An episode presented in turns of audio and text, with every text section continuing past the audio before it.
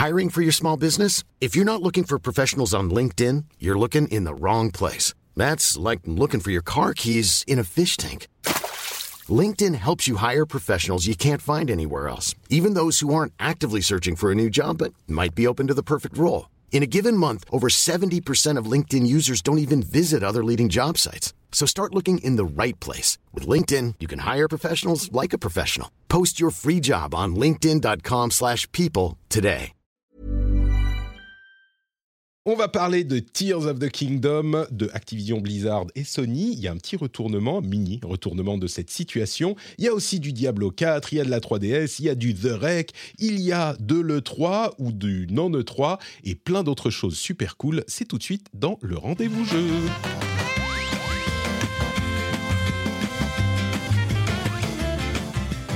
Bonjour à tous et bienvenue dans le rendez-vous jeu. C'est l'épisode numéro 287. Je suis toujours Patrick Béja. Nous sommes en mars 2023 et je suis très heureux aux anges de recevoir cet invité que je n'ai pas reçu depuis longtemps. Ami de longue date. Bon, pas tout à fait. C'est en fait j'essaye de dire que euh, de faire une blague pour dire oh c'est meilleur ami machin et puis en fait je parle de Mylène parce que vous pensez que ça va être Dany, et après je dirais que je déteste Dany. Donc préparez-vous, ça va être super drôle. Et donc, Mylène est parmi nous. Comment ça va, Mylène? Euh, Ça fait longtemps. Ça va bien et toi? vu. Bah ouais, ça fait un petit moment. Écoute, tout va bien, tout va bien. Très occupé, mais je pense que je, je dis ça tout le temps. Peu importe quand est-ce qu'on en parle. Mais parce que c'est tout le temps vrai, d'autant plus qu'en ce moment, tu dois être particulièrement occupé avec de- le lancement de The Rec, dont euh, tu t'es occupé euh, avec ton équipe de la, de la partie euh, promotion marketing. On en parlera tout à l'heure. et j'ai pu le lancer finalement. Jika nous en parlait Ah. la semaine dernière de The Rec et j'ai pu le lancer. et bon, on en parlera. Mais c'est assez intéressant comme, comme petit jeu indé. Donc merci d'être avec nous. Tu peux te représenter peut-être pour les auditeurs qui ne t'ont pas entendu depuis, depuis un moment. Qui est Konala Euh, oui. Alors, euh, moi, du coup, c'est Mylène, euh, aussi connue sous le nom de Konala, et je fais du marketing euh, dans les jeux vidéo. Ça fait 13 ans maintenant. Donc voilà, je m'occupe essentiellement de la partie relations presse et relations créateurs et créatrices de contenu sur Internet. Et maintenant aussi plus de tout ce qui est stratégie marketing, distribution et business development. Distribution, c'est quoi Pour euh, ceux qui ne connaissent pas, c'est le fait d'aller vendre. Alors certes, on vend souvent son jeu sur Steam, sur les gros stores qu'on connaît, mais il y a aussi plein d'autres stores euh, qui sont, ben, on pense à, GOG par exemple, mais il y a aussi plein de plus petits stores régionaux. Euh, donc c'est ça. Et le business development, c'est aller euh, chercher euh, des opportunités euh, de, négociation comme avoir son jeu dans un bundle, avoir son jeu sur euh, Amazon Prime, etc. etc. Bah, c'est le bon Voilà. moment pour te, pour te parler en plus parce que euh, avec le lancement de The Rec, c'est c'est, euh, enfin la, la première fois que tu le gères en tant que Raccoon Bees, enfin euh, C'est ça. Raccoon Business. Raccoon- ouais, ouais, ton- ta- tout à fait. Et puis on a un nouveau, on a un autre jeu qui sort le 18 avril, hein, donc euh, on n'arrête pas. Mais, mais dis-nous tout de suite et puis après, je voudrais parler pendant la partie où on parle de des jeux du moment, ça sera l'occasion de parler de comment ça s'est Ouais. passé, comment tu fais, comment tu approches le truc. Donc, je serais curieux de savoir ça. Mais c'est quoi l'autre jeu qui sort? C'est Exogate Initiative. C'est un bien. jeu, euh, on prend euh, Stargate, c'est avec euh, du Evil Genius. Euh, donc vraiment un jeu de construction de base où on envoie ses équipes explorer des planètes lointaines et on discute avec eux pendant leur exploration potentiellement et on peut les aider à prendre des décisions. Comment tu les trouves les jeux? On va déjà partir sur, sur les discussions, mais tu, tu regardes, tu fais les, les listes de démos de Steam, euh, tu regardes les parce que les showcases, dans les showcases, c'est des trucs qui ont déjà trouvé des, des partenaires marketing et des distributeurs, ce genre de trucs. Ouais. Toi, tu fais comment Non, là, c'est des relations avec les devs qu'on connaît en fait, tout Mhm. simplement. Enfin, je suis avec un associé dessus et The Reg, bah, on connaît Florent, euh, Exogate, euh, on connaît aussi, euh, on connaît aussi Xenobit, donc euh, ouais, D'accord, très bien. c'est plus Bon, de bah, la écoute, relation. On en parlera un petit peu plus dans un moment. Le temps quand même de dire bonjour à Dany, euh, qui n'a pas été avec nous depuis. Bon, c'était c'était pour l'épisode de, de euh, fin de l'année d'année, mais oui. Ouais, quand Bah, même. C'était pas si mal. Bonjour, bonjour. Et euh, écoute, je, je ne connaissais pas Mylène, mais je- peux te dire déjà que je la préfère nettement à toi. ça prend pas longtemps pour s'en rendre compte, vrai. voilà, ça y est. C'est vrai, Écoute, moi, Dani, tu m'as manqué pendant ces, oh. ces, presque trois mois, pendant ces trois mois. Donc, je suis quand même heureux de, te, de t'avoir avec nous. Ça va pas durer longtemps, mais, mais je suis quand même content, là, pour le moment. Et je suis curieux de voir à quel jeu tu joues, surtout en ce moment. Ça, à quel jeu ça peut être intéressant. Je pense qu'il va y avoir des, des croisements entre les trucs qu'on fait en ce moment. C'est possible. euh, et je suis également heureux de euh, dire merci à Steph 500. Pas Steph 400, pas Steph 499, pas Steph, Steph 601, moi je le trouve vraiment limite, mais Steph 500, il est incroyable, c'est l'un des nouveaux patriotes. Enfin, c'est le nouveau patriote de cette semaine. Donc un grand merci à euh, Steph, merci à toi d'avoir rejoint l'équipe. Et euh, un mot pour dire que Tor n'est pas Toreldan, mais il est Tordellan. Je remerciais Toreldan la semaine dernière c'est Tordellan. Et je dois dire que son, pseudo est particulièrement vicieux parce que qui va lire, enfin qui va voir Tordellan et pas penser Toreldan Je crois que c'est universel, mais mea culpa.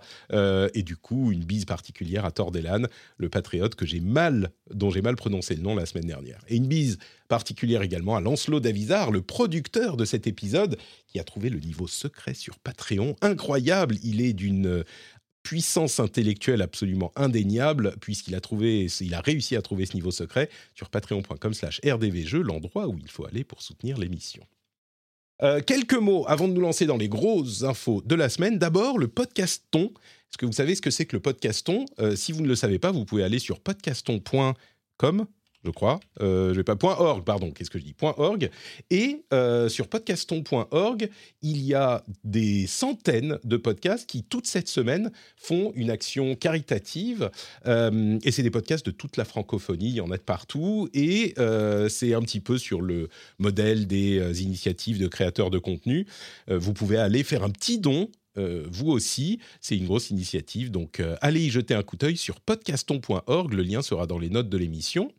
Il y aura aussi dans les notes de l'émission le lien vers le sondage 2023. Euh, vous savez, tous les quelques temps, je fais un petit sondage pour en savoir un petit peu plus sur vous. Euh, le, le, dernier était en 2020, je voulais en faire un depuis, je sais pas, peut-être un an.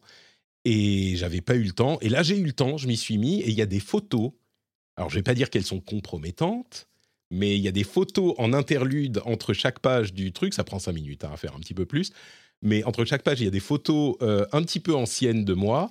Et elles sont assez intéressantes. Donc, si ça vous met la puce à l'oreille, vous allez sur, euh, enfin, si ça vous intrigue, vous allez sur euh, le lien qui est dans les notes de l'émission. Il y a le sondage qui est en ligne. Puis surtout, quand on aura tous les résultats, je vous ferai un petit résumé. C'est marrant de savoir un petit peu quel type d'auditeur vous êtes, ce que vous aimez, ce que vous euh, appréciez dans les émissions ou pas d'ailleurs. Hein. il est possible de dire aussi ce que vous aimez pas. Euh, si vous soutenez sur Patreon, etc., ça m'aide à un petit peu mieux vous connaître, savoir ce que vous aimez. Et euh, en plus, c'est marrant à faire, j'espère. Il y a des interludes, des interludes rigolos, tout ça. Donc ça, c'est aussi dans les notes de l'émission. Et enfin, Marc, un des patriotes merveilleux que j'adore, m'a fait une remarque. Il a dit que je dis tout le temps du coup. Et du coup, je me suis rendu compte que je disais du coup, et c'est plus possible de ne plus dire du coup. Donc euh, faites attention, à chaque fois que je dis du coup, votre mission maintenant dans le chat sur Twitch, puisqu'on est sur Twitch comme tous les, tous les jeudis midi, euh, quand je dis du coup, vous, mettez, vous mettez un emote genre euh, Patrick énervé ou je sais pas, un truc, un emote énervé. pour me le faire remarquer, parce que c'est le genre de tic de langage qui m'énerve quand je l'entends chez les autres, et on prend un shot. Non, c'est pas un jeu de boisson quand même, c'est pas un drinking game, mais, mais du coup, merde. Donc voilà, à chaque fois que je vais dire du coup, vous me le signalez, comme ça je vais essayer de m'en rendre compte. Et sur ces bonnes paroles, on va se lancer dans les infos de la semaine importantes à retenir, avec le moment préféré de chaque mois ou de tous les deux mois de l'intégralité des fans de jeux vidéo au monde, c'est le moment où Nintendo nous présente des trucs. Et en l'occurrence, c'était la vidéo de présentation de gameplay de Legend of Zelda Tears of the Kingdom. Et là, je peux vous dire que ça a été du lourd. Enfin, il y a eu beaucoup de choses qui ont été euh, montrées en 10 petites minutes seulement. Euh, à froid comme ça, est-ce que vous l'avez vu tous les deux? J'imagine que peut-être oui. Vous l'avez regardé cette vidéo? Ouais, je l'ai vu. Ouais, je l'ai vu, je l'ai en... en coup de vent. En coup de vent. C'est pas vraiment un jeu que j'attends. J'ai regardé parce qu'il faut savoir ce qui se fait. je suis une des personnes qui n'attend pas ce jeu. donc c'est important de voir, de voir ce qui se fait, mais pour se tenir au courant. Super récemment. T'as bien fait de pas me le dire avant de d'arriver dans l'émission, j'aurais trouvé une excuse. Ah merde, je suis malade, je sais pas, désolé. Eh, je, t'avoue, Patrick, moi c'est un peu pareil. je l'ai regardé évidemment pour voir un peu ce que, ce que ça donnait, mais c'est pas vraiment un jeu que j'attends. et honnêtement, bah, de ce que j'en ai vu, ça a l'air d'être une, disons, euh, ouais, enfin, pas vraiment une, évolution majeure par rapport à Breath of the Wild. Je pense que tous les fans de, Zelda vont tomber dessus, mais je préférais les versions en 2D.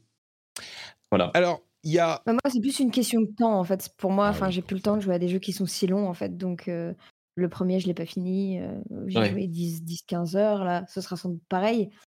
sauf que bah, faut faire des choix et ce sont quand même des jeux qui coûtent cher. Donc, ce sera clairement pas une priorité.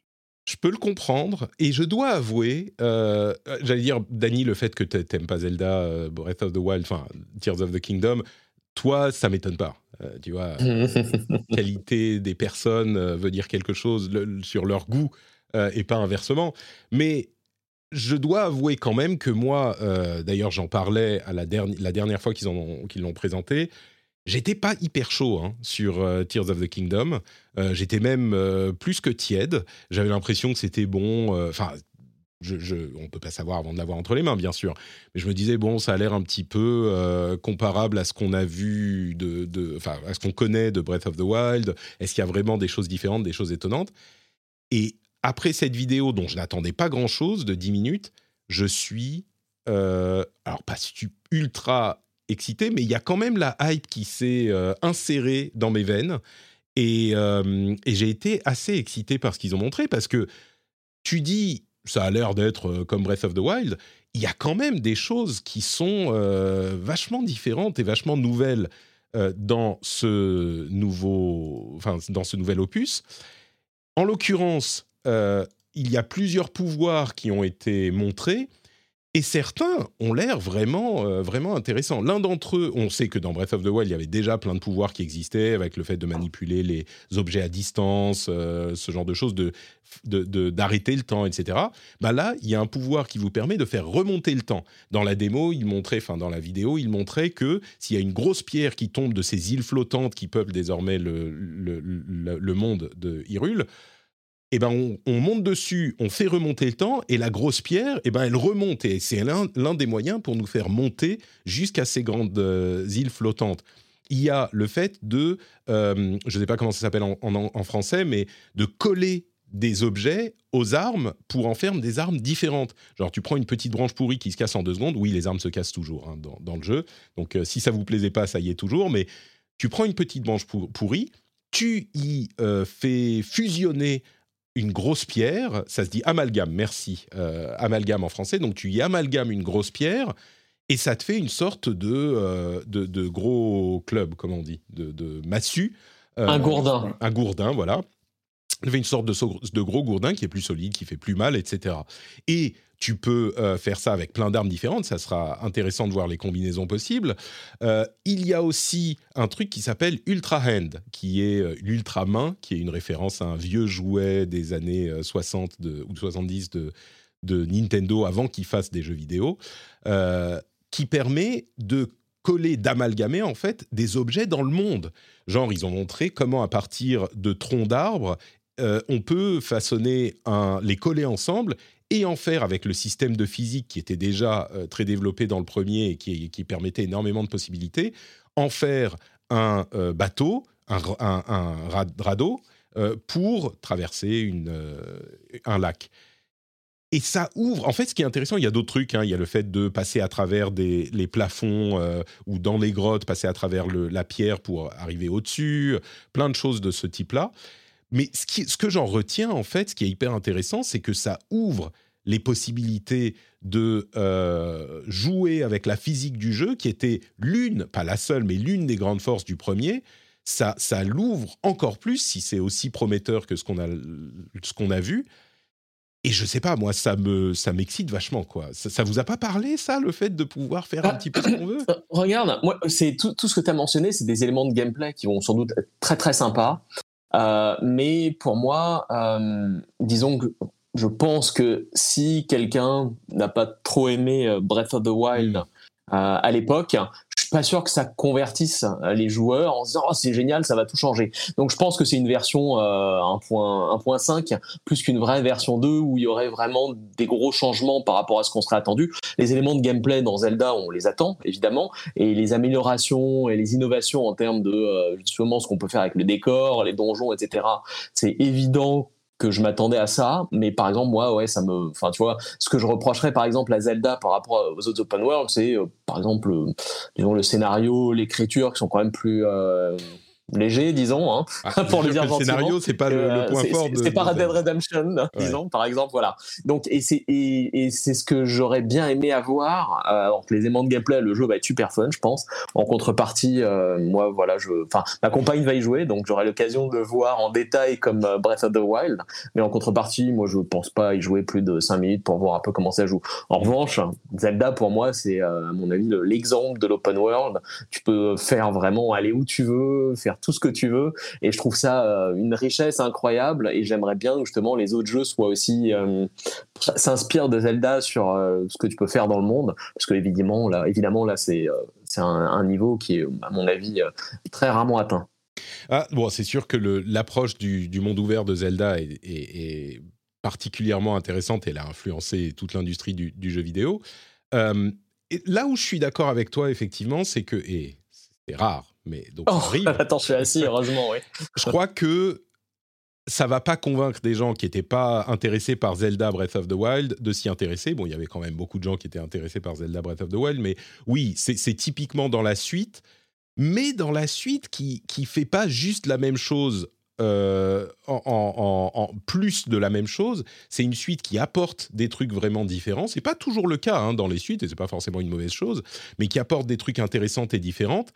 Et du coup, euh, même si je pense pas que ça va intéresser des joueurs qui n'étaient pas fans de Zelda à la base, ou de celui-là en particulier à la base, euh, je crois que ce que ça fait, cette présentation fait un truc qui n'avait pas été vraiment euh, sensible ou, senti de ma part depuis le début, quand ils ont commencé à parler de Tears of the Kingdom, c'est que ça a convaincu, je crois, à peu près tous ceux, bon pas tous 100%, mais je pense presque tous ceux qui avaient aimé le premier. Parce qu'il y avait une sorte de ouais, est-ce qu'on a besoin de plus de Breath of the Wild? Est-ce que j'ai envie de me relancer dans un monde ouvert comme ça, long? Est-ce que si c'est pile la même chose, je crois qu'il a fait son temps, ça fait 5 ans, même 6 ans. Euh, je suis pas sûr que on était. Enfin, il y avait peut-être, je sais pas, 20, 30, 50% des joueurs qui disaient bon, je suis pas sûr que d'en avoir besoin. Et là, en voyant ça, ça réactive la flamme, tu vois, ça rallume la flamme et on se dit ah ouais, je suis là. Moi, je, je l'attends alors qu'il y a une semaine, je l'attendais pas énormément, même si je sais que ça va être. Ah oui, d'accord. Ah, parce que oh, désolé. ah, elle est revenue. T'aurais pas dû le dire, ça aurait été hyper discret. La box qui plante, mais euh, on dit rien. Elle est revenue. Ouais, quand même, il y, a la caméra qui a dû planter un moment. Oui, euh, ça c'est. Mais tu sais, la plupart des gens écoutent en podcast, donc euh, ils savaient pas. Euh, ouais, et du coup, moi, je pense que. Oui, pardon, Dani, tu, tu finissais. Euh. Mais euh, non, et c'était. Je, suis d'accord avec toi. Et de toute façon, je pense que, à, mon, à mon avis aussi, en termes de gameplay, de fun, tu vois, même si c'est pas forcément une révolution aussi majeure que Breath of the Wild l'a été à son époque, bah, ça, ça reste quand même un, un des. probablement un des meilleur jeu de l'année. Hein. Pas forcément pour moi, mais en tout cas, il n'y a aucun doute là-dessus que ça sera dans le gothi de beaucoup de gens en décembre. Là où ça m'intéresse vraiment, c'est que il faudra voir jusqu'où ça va cette histoire d'amalgame. Euh, d'ailleurs, l'abeille cool nous livre une théorie euh, intéressante. Il dit euh, Link a les cheveux longs, les cheveux longs parce qu'il a amalgamé Zelda. Donc c'est une sorte de nouveau personnage mélange des deux. Moi, ça me plaît bien cette théorie. mais bah, après, c'est clairement pour moi effectivement le truc le plus intéressant parce que le truc mm. de retour dans le temps, par exemple. Enfin, si le but c'est juste de, enfin, de se mettre sur un truc qu'on fait remonter dans le temps pour arriver sur un nouvel endroit, Enfin, c'est pas non plus. Ah, mais non, mais il peut y avoir mille trucs. Y a, même sur ça. Bah, ça dépend s'ils vont sur le côté un peu puzzle et tout, tu vois. Ouais. Le, tu vois, le retour dans le temps qui avait été abordé dans, dans, Majora's Mask, donc dans le masque de Majora, pour moi, était vraiment très très intelligent et intéressant. Euh, j'aurais bien aimé qu'ils utilisent, euh, qu'ils remettent à jour justement un peu au goût du jour une telle méthode pour euh, retracer le jeu, plutôt que oui. Mais vous êtes fou, vous êtes, vous ne voyez pas comme ça peut être quelque chose. Enfin, c'est un sandbox presque de, de, de comment dire. Ça, ouvre des possibilités de sandbox incroyables. Et vu comment le sandbox de la physique et de la chimie du premier avait permis énormément de possibilités, là, euh, c'est pas parce qu'il nous montre juste le fait de faire remonter une pierre qui est descendue avec le, recall euh, qu'il y aura que ça. Il peut, enfin, on peut imaginer des, dizaines d'applications différentes. Et vu la créativité que ça permettait avec le, dans le premier, le système de physique et de chimie, là, je peux, enfin, c'est presque un, je vais pas dire de la programmation ou du, mais c'est du sandbox euh, créatif, quoi. Euh, ah, mais du coup, ils ont sans doute pas montré le bon truc pour moi. Mais euh, ah, exactement. Euh, je, serais curieux de savoir justement comment ils vont mettre ça en action parce qu'effectivement, pour l'instant, ce qui était montré, c'était bon, ça va, mais c'est pas expliquer le système. Exactement. J'aimerais bien qu'il soit plus concret. Hmm. Bah écoutez, il sort dans. Tu as spoilé un peu. Il, il bah, surtout qu'en fait, c'est bête, hein, mais en montrant ça, en, montrant un truc très basique et en laissant tout le, enfin, toute la place à l'imagination, c'est aussi un moyen de potentiellement que les gens en attendent plus que, que mmh. c'est vraiment, tu vois. c'est pas faux. Faudra voir dans le jeu final, quoi. C'est pas faux. Disons que en se reposant sur les possibilités que permettait le premier, on peut se dire oh mais ça va être incroyable. Mais mais le fait qu'ils aient montré du coup, on comprend le trailer de l'époque euh, à l'aune de ces nouvelles possibilités. Ils en parlaient d'ailleurs dans le jeu avec euh, la construction des voitures, la construction des montgolfières, des plateformes volantes. Enfin, c'est ça te laisse penser qu'effectivement tu vas pouvoir faire des trucs de folie moi, je pense qu'on va être impressionné par ce que ça va pouvoir, mais... Mais si, mais si, mais si, les voitures, c'est ce qu'il disait, les voitures et les plateformes volantes et les trucs comme ça, c'est fait avec du craft en jeu. Oui, non, mais je euh, parle de, du système de craft, mais c'est pas le système de retour dans le temps, c'est deux choses différentes. Ah non, non, bien sûr, oui. Non, le système de retour dans le temps, effectivement, il faudra voir comment on peut l'utiliser. Moi, mais, mais moi, C'est plus ça. Mais le système de craft, bien sûr, il est dingo. Enfin, mm. clairement, il va, y, va y avoir des trucs de ouf. Quoi. Moi, je sais encore une fois, ça c'est, enfin, tout ce qui est sandbox, c'est pas, en plus, pas un truc qui me parle du tout. Ouais. Euh, ça, ça, ça, ne m'interesse pas. On, est deux là. Euh, ouais, je suis totalement avec toi là-dessus. Le sandbox, c'est pas trop pour moi. C'est pour ça que aussi j'ai reçu un peu ces, enfin, ces, ces informations-là de manière un peu froide parce que euh, ça me parle pas, trop. enfin, on verra. Hein. Je ne demande qu'à changer d'avis. Mm, mm. Bon, bah écoutez, j'estime que vous êtes euh, des rabat-joie sans, sans cœur et sans imagination, mais c'est pas grave. On va, annoncer, on va, on va avancer. Euh, non, on est surtout des gens qui ont moins de temps aussi. Moi, euh, mettre 50 heures de 50 heures possible quoi. Alors, niveau temps, moi j'ai deux enfants en bas âge, donc bon, en même temps, mon boulot c'est de jouer à des jeux aussi, donc c'est vrai. Ah, moi aussi, mais pas ce genre-là, ouais. et, moi, c'est faire des trucs euh, compliqués et chiants, donc euh, voilà. Des feuilles Excel. Un, ouais, ouais. Un, Zelda, le, le problème, c'est que, enfin, c'est ce qui m'est arrivé avec le premier, c'est j'ai fait une pause de deux semaines, je revenais, je savais plus comment jouer, je connaissais plus l'histoire, donc du coup, je me suis dit, ok, bah, j'arrive pas à me remettre dedans, donc j'ai arrêté, quoi. Et là, je sais que c'est pareil, en fait. Ça sera pareil. Tu as, tu as la solution dans, ton, dans l'énoncé de ton problème. faut juste pas s'arrêter. C'est simple. tu t'arrêtes jamais. Zelda pour toujours. C'est ça. Bon, vous le comprenez, moi, moi qui étais euh, pas tendre avec le jeu il y a quelques semaines, euh, tout à coup, là, je suis, je suis hypé, on verra. De toute façon, c'est le 12. Je disais dans deux mois, c'est même pas deux mois, c'est dans un mois et demi, donc ça arrive.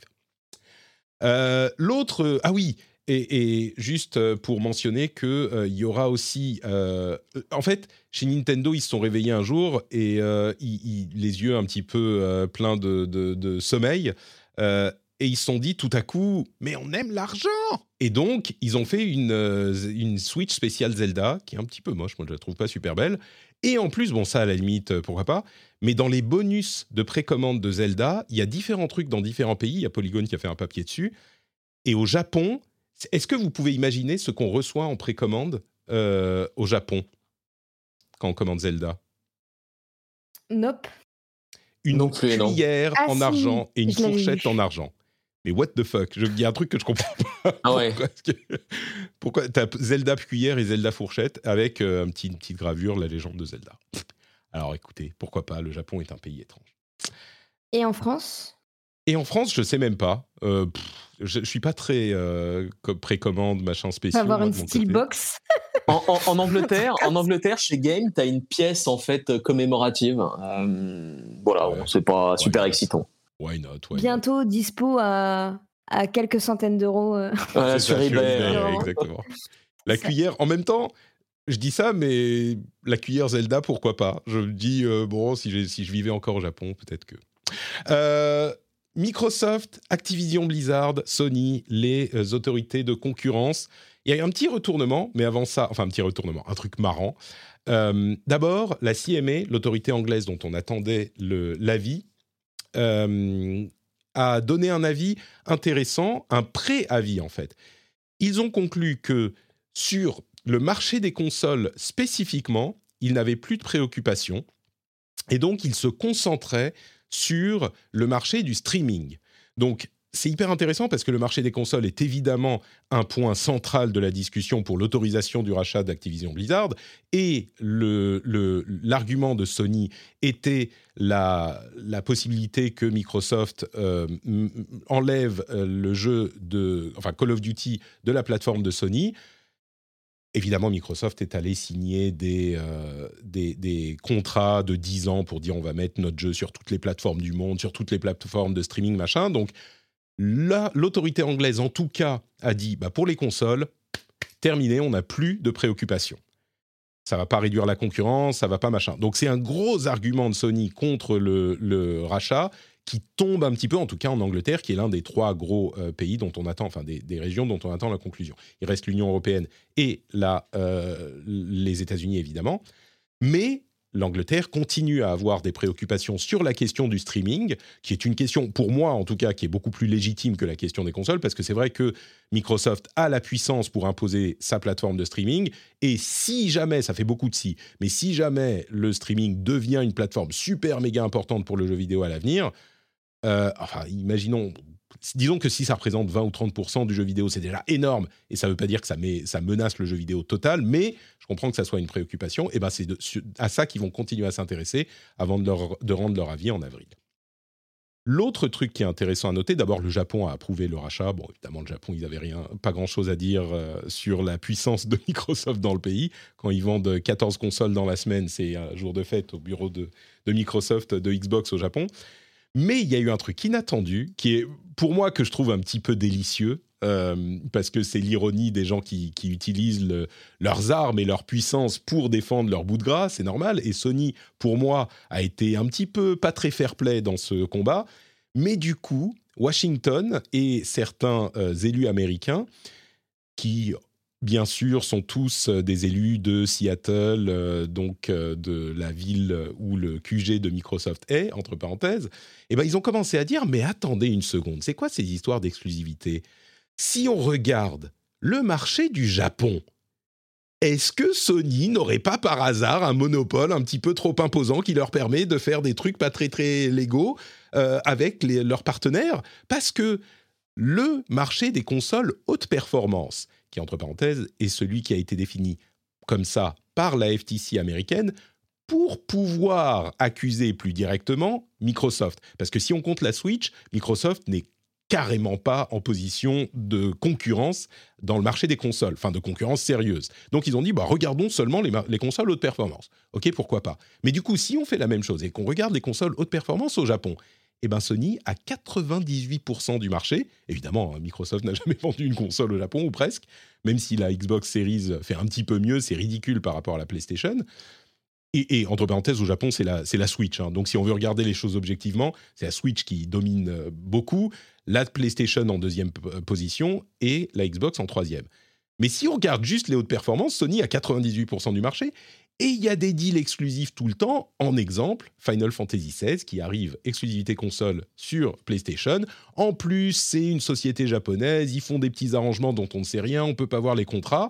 Et donc, il y a des représentants américains qui sont allés dire Mais attendez, est-ce que le Japon serait pas en train de faire du protectionnisme? Qu'est-ce que c'est que cette histoire? On va, on va parler au gouvernement japonais euh, et donc, je trouve ça vraiment marrant parce que c'est la stratégie de Sony qui a poussé le bouchon un peu loin dans cette histoire, je trouve vraiment, qui se retourne un petit peu contre eux. Euh, pour être honnête, Sony, Microsoft, je m'en fous. C'est juste marrant de voir comment ça se passe. Moi, j'ai aucune préférence pour aucune console. Je les aime toutes.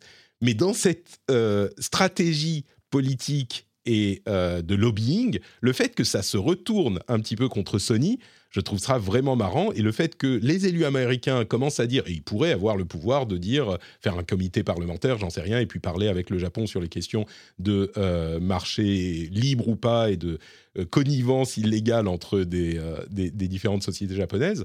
et du coup, je pense que ça va aller nulle part, franchement. C'est juste.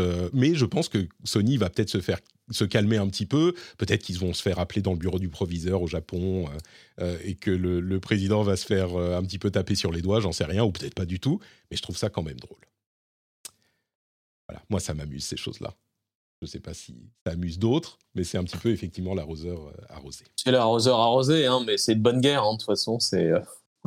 c'est ça. Ouais, après, enfin, sans, sans, défendre le bout de Sony, parce que en fait, c'est pas ce qui m'importe. Moi, j'ai quand même peur. Enfin, si à un moment Microsoft il dépense autant d'argent euh, pour acheter, euh, pour les acheter, c'est qu'ils y ont un intérêt et on peut pas se dire et jamais ils profiteront d'une dominance parce que si en fait et c'est tout le but de grosses entreprises, ce qu'on appelle le capitalisme. Euh, donc moi, moi clairement ça me fait peur, mais ça me fait peur aussi pour les pour les employés qui vont se retrouver dans une même si c'est des boîtes différentes et on va se retrouver sous une même égide, ça veut dire potentiellement des pertes de droits plus massifs, etc. etc. Quoi. Donc moi, ça me fait peur sur, cette, sur ce point-là. Sur le point de la, de la, la dépense que va faire Microsoft, c'est certain, mais tout l'argument, c'est qu'ils sont pas du tout dans une position de force aujourd'hui, dans un marché où il y a Sony, Nintendo, Steam, euh, ils sont un, acteur moyen. Ils sont pas un gros acteur, peut-être qu'ils deviendront, mais c'est toute la, question qui se pose avec les autorités de la concurrence. Et sur la question de la situation des employés, je suis assez d'accord avec toi sur le principe, Mylène, mais quand on voit où ils sont maintenant, justement, l'un des arguments pour se dire peut-être que ça serait pas plus mal pour tout le monde qu'ils euh, réussissent leur achat, parce que Activision Blizzard, ce qu'on en a vu et ce dont on parle depuis maintenant presque deux ans, Activision Blizzard sous l'égide de Bobby Kotick, le, la présidence, enfin le fait de passer sous Microsoft, peut-être que stratégiquement, ils le font stratégiquement, c'est possible, mais leur, euh, euh, leur approche de la syndicalisation de leurs employés, ce genre de choses, c'est les seuls justement qui laissent un petit peu ça se faire et ils ont en tout cas des, déclarations d'intention dont on ne sait pas ce qu'elles valent, qui sont beaucoup plus euh, ah, crédibles que celles de Activision Blizzard, tu vois. Il faut pas oublier que ça vient d'Activision Blizzard. Tu aurais dit quelqu'un d'autre, bon, peut-être que ça vaut pas mieux, mais... Bah là, ils cherchent quand même leurs alliés là où ils peuvent. Donc effectivement, faire des faire des des accords avec des syndicats pour que les syndicats euh, valident, c'est des choses qui se font. Euh, après, encore une fois, c'est Enfin, faut pas oublier que c'est pas parce qu'il n'y a pas d'article qui sort sur une grosse boîte qu'il n'y a pas de problème dans la grosse boîte. Évidemment, le seul truc que je dis, c'est que euh, Activision, depuis l'été 2021, on s'est rendu compte que c'est la boîte dans laquelle il y avait les problèmes les plus scandaleux, tu vois. disons euh, qu'ils partent de tellement bas que, quoi qu'il arrive, il y a des chances que ça s'améliore quand même pour eux, j'espère. Ouais. C'est... Enfin, ouais. j'espère. Mais pas convaincu du tout. Euh, bah, en fait, c'est si on en améliore pour certains et pour niveler tous les autres par le bas, enfin, c'est aussi des choses, des choses plus compliquées, quoi. Comment ça pour niveler tous les autres par le bas? Bah, c'est-à-dire que si tes standards, tu, peux aussi descendre tes standards en disant, bah regardez, chez Activision Blizzard, c'est un peu mieux, mais que peu à peu, les gens de chez Microsoft perdent des droits ou perdent des avantages, tu vois. bah, ça, ils pourraient le faire même sans racheter Activision Blizzard. Ça change pas. Oui, sauf que plus tu, plus, plus tu, rachètes, moins les gens ils peuvent partir ailleurs, dans des mmh. endroits différents, ah, en fait. Ça, c'est sûr. mais je sais pas s'il y a une telle concentration. C'est l'une des grosses questions, en fait, de ce marché. Et peut-être que tu le connais mieux que moi, puisque tu es plus dans dans l'industrie du côté développeur. Euh, j'ai pas l'impression qu'il y ait une grosse concentration dans le marché du jeu vidéo. Justement, on parlait de euh, tout ce qui est les, différentes plateformes, les différentes grosses sociétés qui ont, qui ont du poids. Et j'ai évoqué euh, les, constructeurs de consoles, Steam, Epic, machin. Mais il y a aussi tous les développeurs mobiles, il y a les développeurs asiatiques et chinois. Enfin, c'est un énorme marché avec beaucoup, beaucoup d'acteurs. Est-ce qu'on est-ce que tu crois que ça affecte vraiment la concentration? Bah, J'ai envie de dire, tout, le marché se divise. Enfin, tu vois, il y a quand même des gens qui sont très spé mobile et qui vont rester dans le mobile et vice versa. Enfin, mmh. par exemple, si tu bosses dans le marketing et ta, enfin, ta spécialisation c'est le triple A, tu as, un nombre de, d'entreprises plus réduit. Et plus les gens se rachètent, plus en fait ça, ça diminue le, mmh. le nombre de, d'entités possibles. Quoi. Enfin, moi, concrètement, je vois pas pour un employé, je vois jamais l'avantage de d'être de rachat en fait. Ok, du coup. Parce qu'en fait, pour moi, l'amélioration n'est pas dépendante d'un rachat. Tu peux faire de l'amélioration sans ça. C'est sûr, mais je vois pas Kotick faire une amélioration, tu vois. C'est ça mon sur ce point. Mais ok, du coup, je te nomme euh, Mylène, euh, présidente du monde du jeu vidéo, l'espace de deux minutes. C'est toi qui peux décider est-ce que le rachat se fait ou pas, le rachat Activision Blizzard par Microsoft, est-ce qu'il se fait ou pas?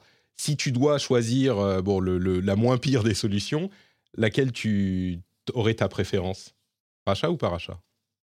Moi, je dirais par rachat. Par rachat, ok. Bon, on verra si euh, le, le, futur. Par contre, je veux bien virer des gens quand même, il hein, n'y a pas de problème.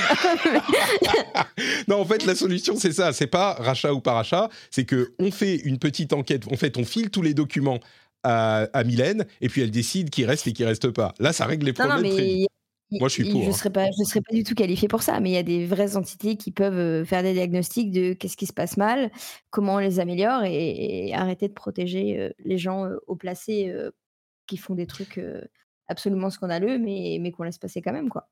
Tu vois, c'est ce que, ce, que je, ce que je disais au moment de l'arrivée du scandale en 2021 euh, moi, ce que j'aurais voulu au moment où tous les anciens de Blizzard se sont émus, euh, qui, étaient là au moment où tous, tous ces problèmes avaient lieu d'ailleurs, et qui sont partis entre temps ou machin, ils sont tous émus, ils ont dit Ah euh, non, mais nous devons améliorer notre société. Ils sont tous en train de refonder des boîtes.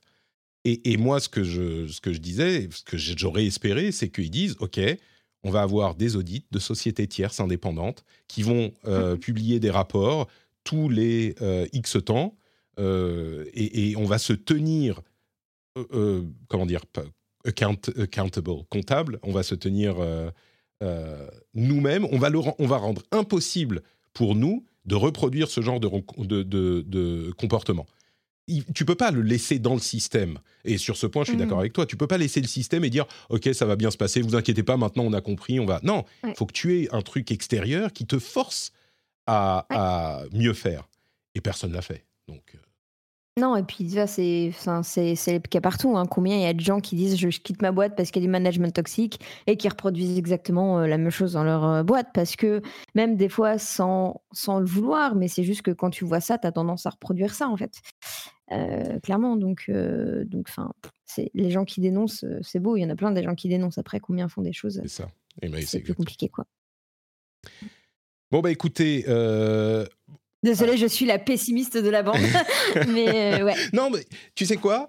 Je vais quand même. Euh, je vais quand même dire que moi, je suis un petit peu plus optimiste que ça. Euh, je crois que le changement prend du temps et que c'est très compliqué parce que il faut que les mentalités changent et les, les mentalités changent. Si je grossis le trait, les mentalités changent avec les générations. Donc ça prend du temps, mais je crois que tout ce qui se passe et tout ce qu'on fait va dans le bon sens. On le voit de manière un petit peu superficielle, mais déjà dans certains aspects de euh, ce qui se passe dans notre industrie.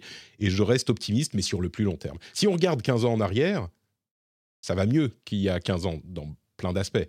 Mais, euh, mais bon, Bref, on verra. Ouais, mais tu vois, tu vois là-dessus, je suis, je suis d'accord avec toi et je pense qu'aussi c'est une industrie très jeune qui a quoi, une trentaine d'années. Et donc euh, les dirigeants de, enfin, du début des années 2000 ou de maintenant, c'est des gens qui ont commencé aussi dans les 90s ou début 2000. Et donc euh, il faut aussi un renouvellement de la culture dirigeante pour arriver justement à avoir des gens qui sont en mesure de faire changer les choses parce qu'ils en ont pris plus conscience et qui sont pas forcément euh, euh bloqués dans leur euh, dans leur vieille euh, habitude et méthode qui datent de enfin du début de la création des tout premiers jeux vidéo et du et de l'explosion de ceux-ci euh, dans les 90s. Ça c'est pas valable pour tout. Enfin il y a encore il y a encore plein de boîtes avec des patrons beaucoup plus jeunes où il y a des problèmes. Mmh. quand on regarde enfin oui, ça s'améliore sur certains points, mais en même temps, quand on, s'intéresse à tout le côté féminisme, bah, quand on regarde les sondages actuels euh, et euh, sur le, les, sondages sur les violences faites aux femmes, il y a encore des chiffres complètement aberrants, hein, avec euh, encore il n'y a pas si longtemps un sondage qui est sorti qui dit que 25% des jeunes hommes considèrent que des fois il faut être violent pour se faire respecter. Donc je ne suis pas sûre que tout, tout change comme on en a l'impression, c'est juste qu'on en parle plus contre. on en parle, mais c'est une bonne chose, c'est comme ça que ça. va changer, je pense. Ça changera pas du jour au lendemain, mais euh, tu vois, si c'est 25%, dans 10 ans, il tombe à 10%, par exemple, c'est un progrès déjà euh, monumental, je pense. Euh, et je pense que ce qu'il faut, en fait, c'est arriver à, à s'améliorer le plus possible. Je, par contre, on peut pas changer les mœurs et les habitudes des gens et l'éducation. Enfin, c'est, on est on est 8 milliards maintenant, donc ça, ça va prendre des années. Hein. Je pense pas que ce soit du jour au lendemain, mais chaque étape. mais il y a des il y a des reculs en fait. Le truc, c'est qu'il y a plein d'endroits, enfin, il y a plein de choses sur lesquelles il y a aussi des reculs. Et il y a plein de moments où on s'estime qu'il y a des choses acquises alors que pas du tout en fait. Ah, ça c'est sûr, oui. Surtout quand on voit ce qui se passe dans, au niveau, euh, voilà, dans certains pays, euh, c'est un peu inquiétant. Ouais. Ça. Et eh ben, c'est pour ça qu'il faut pas arrêter d'en parler. Euh, mais bon, sur cette, dans cette émission aujourd'hui, on va arrêter d'en parler pour le moment, pour juste pour dire que la, le PSVR 2 de Sony semblerait ne pas aussi bien se vendre euh, que Sony l'espérait. Alors nous, ça nous surprend pas parce qu'on l'avait euh, prédit, enfin tout le monde l'avait prédit, hein, la proposition n'était pas aussi intéressante qu'on l'aurait espéré. ça coûte euh, cher. Ça coûte, ben voilà, ça coûte très cher et c'est... en plus de la console qui n'est pas donnée. c'est ça. Et du coup, bon, en gros, je vous la fais courte. selon certains analystes, notamment ceux de IDC, une baisse de prix pourrait arriver relativement vite. Euh, euh, j'aurais pu dire, ou alors euh, un bundle avec plein de jeux, mais le problème, c'est que les jeux sont pas assez motivants. Donc je me demande s'il va pas y avoir une baisse de prix d'ici la fin de l'année. On verra. Ils en ont vendu 270 000 entre le lancement et la fin mars. c'est moins que ce qu'ils avaient espéré. Bon, ce qu'ils avaient espéré, c'était 300 000. Donc c'est pas non plus ridicule, mais c'est moins que ce qu'ils avaient espéré. On verra ce que ça donne dans quelques mois. Bah, et puis le problème, quand tu n'as pas beaucoup de jeux et que tu as un, device qui se vend pas, enfin, pas, pas beaucoup, euh, il faut des incentives pour motiver les devs à aller dessus. quoi. Euh, c'est exactement ça. Tu n'as pas envie d'aller quelque part où, même si tu vends à, à 10% des utilisateurs, ce qui est déjà énorme, euh, bah, en fait, tu n'es quand même pas rentable. Quoi. C'est-à-dire qu'un dev. et, accessoirement, le, enfin, la, la VR, dans l'absolu, c'est pas non plus euh, rentré encore. Enfin, on n'a pas trouvé d'usage euh, qui justifie à lui tout seul le fait de dire oh, c'est génial, il faut absolument ce jeu-là, euh, je vais l'acheter parce que la VR c'est trop génial dessus et que ça change ma vie. Pour bah, l'instant, je... un jeu sur Beat Saber par exemple, tu vois. Ah, c'est l'exemple. Super, super, c'est un très bon jeu, mais est-ce que quelqu'un va claquer 500 balles pour jouer à Beat Saber? Je sais pas. Bah en vrai, c'est avec le côté un peu euh, j'en profite, je joue à des jeux, je fais du sport. Tu vois, moi j'hésite. J'hésite. Enfin, je sais que si j'achète un, un casque, ce sera pour Beat Saber. Quoi. Ouais, d'accord. C'est un excellent jeu. Ouais, ah je bah, suis pas encore arrivé au point où je me dirais je vais acheter un, un casque VR parce qu'il y a ce jeu, cette table qui me fait vraiment euh, trop kiffer. Le problème, c'est le prix, encore une fois. Quoi. c'est ça. Je crois que c'est. Voilà, c'est l'équilibre entre le prix et l'usage. Vous avez résumé en fait euh, le, truc. Je pense qu'il y a beaucoup de gens pour qui, s'ils achètent un casque de réalité virtuelle, ça sera le PSVR 2, mais il est mhm. encore un peu trop cher. Donc, baisse de prix égale succès, je pense. Mais, mais le plus important, c'est ce que tu disais, Mylène.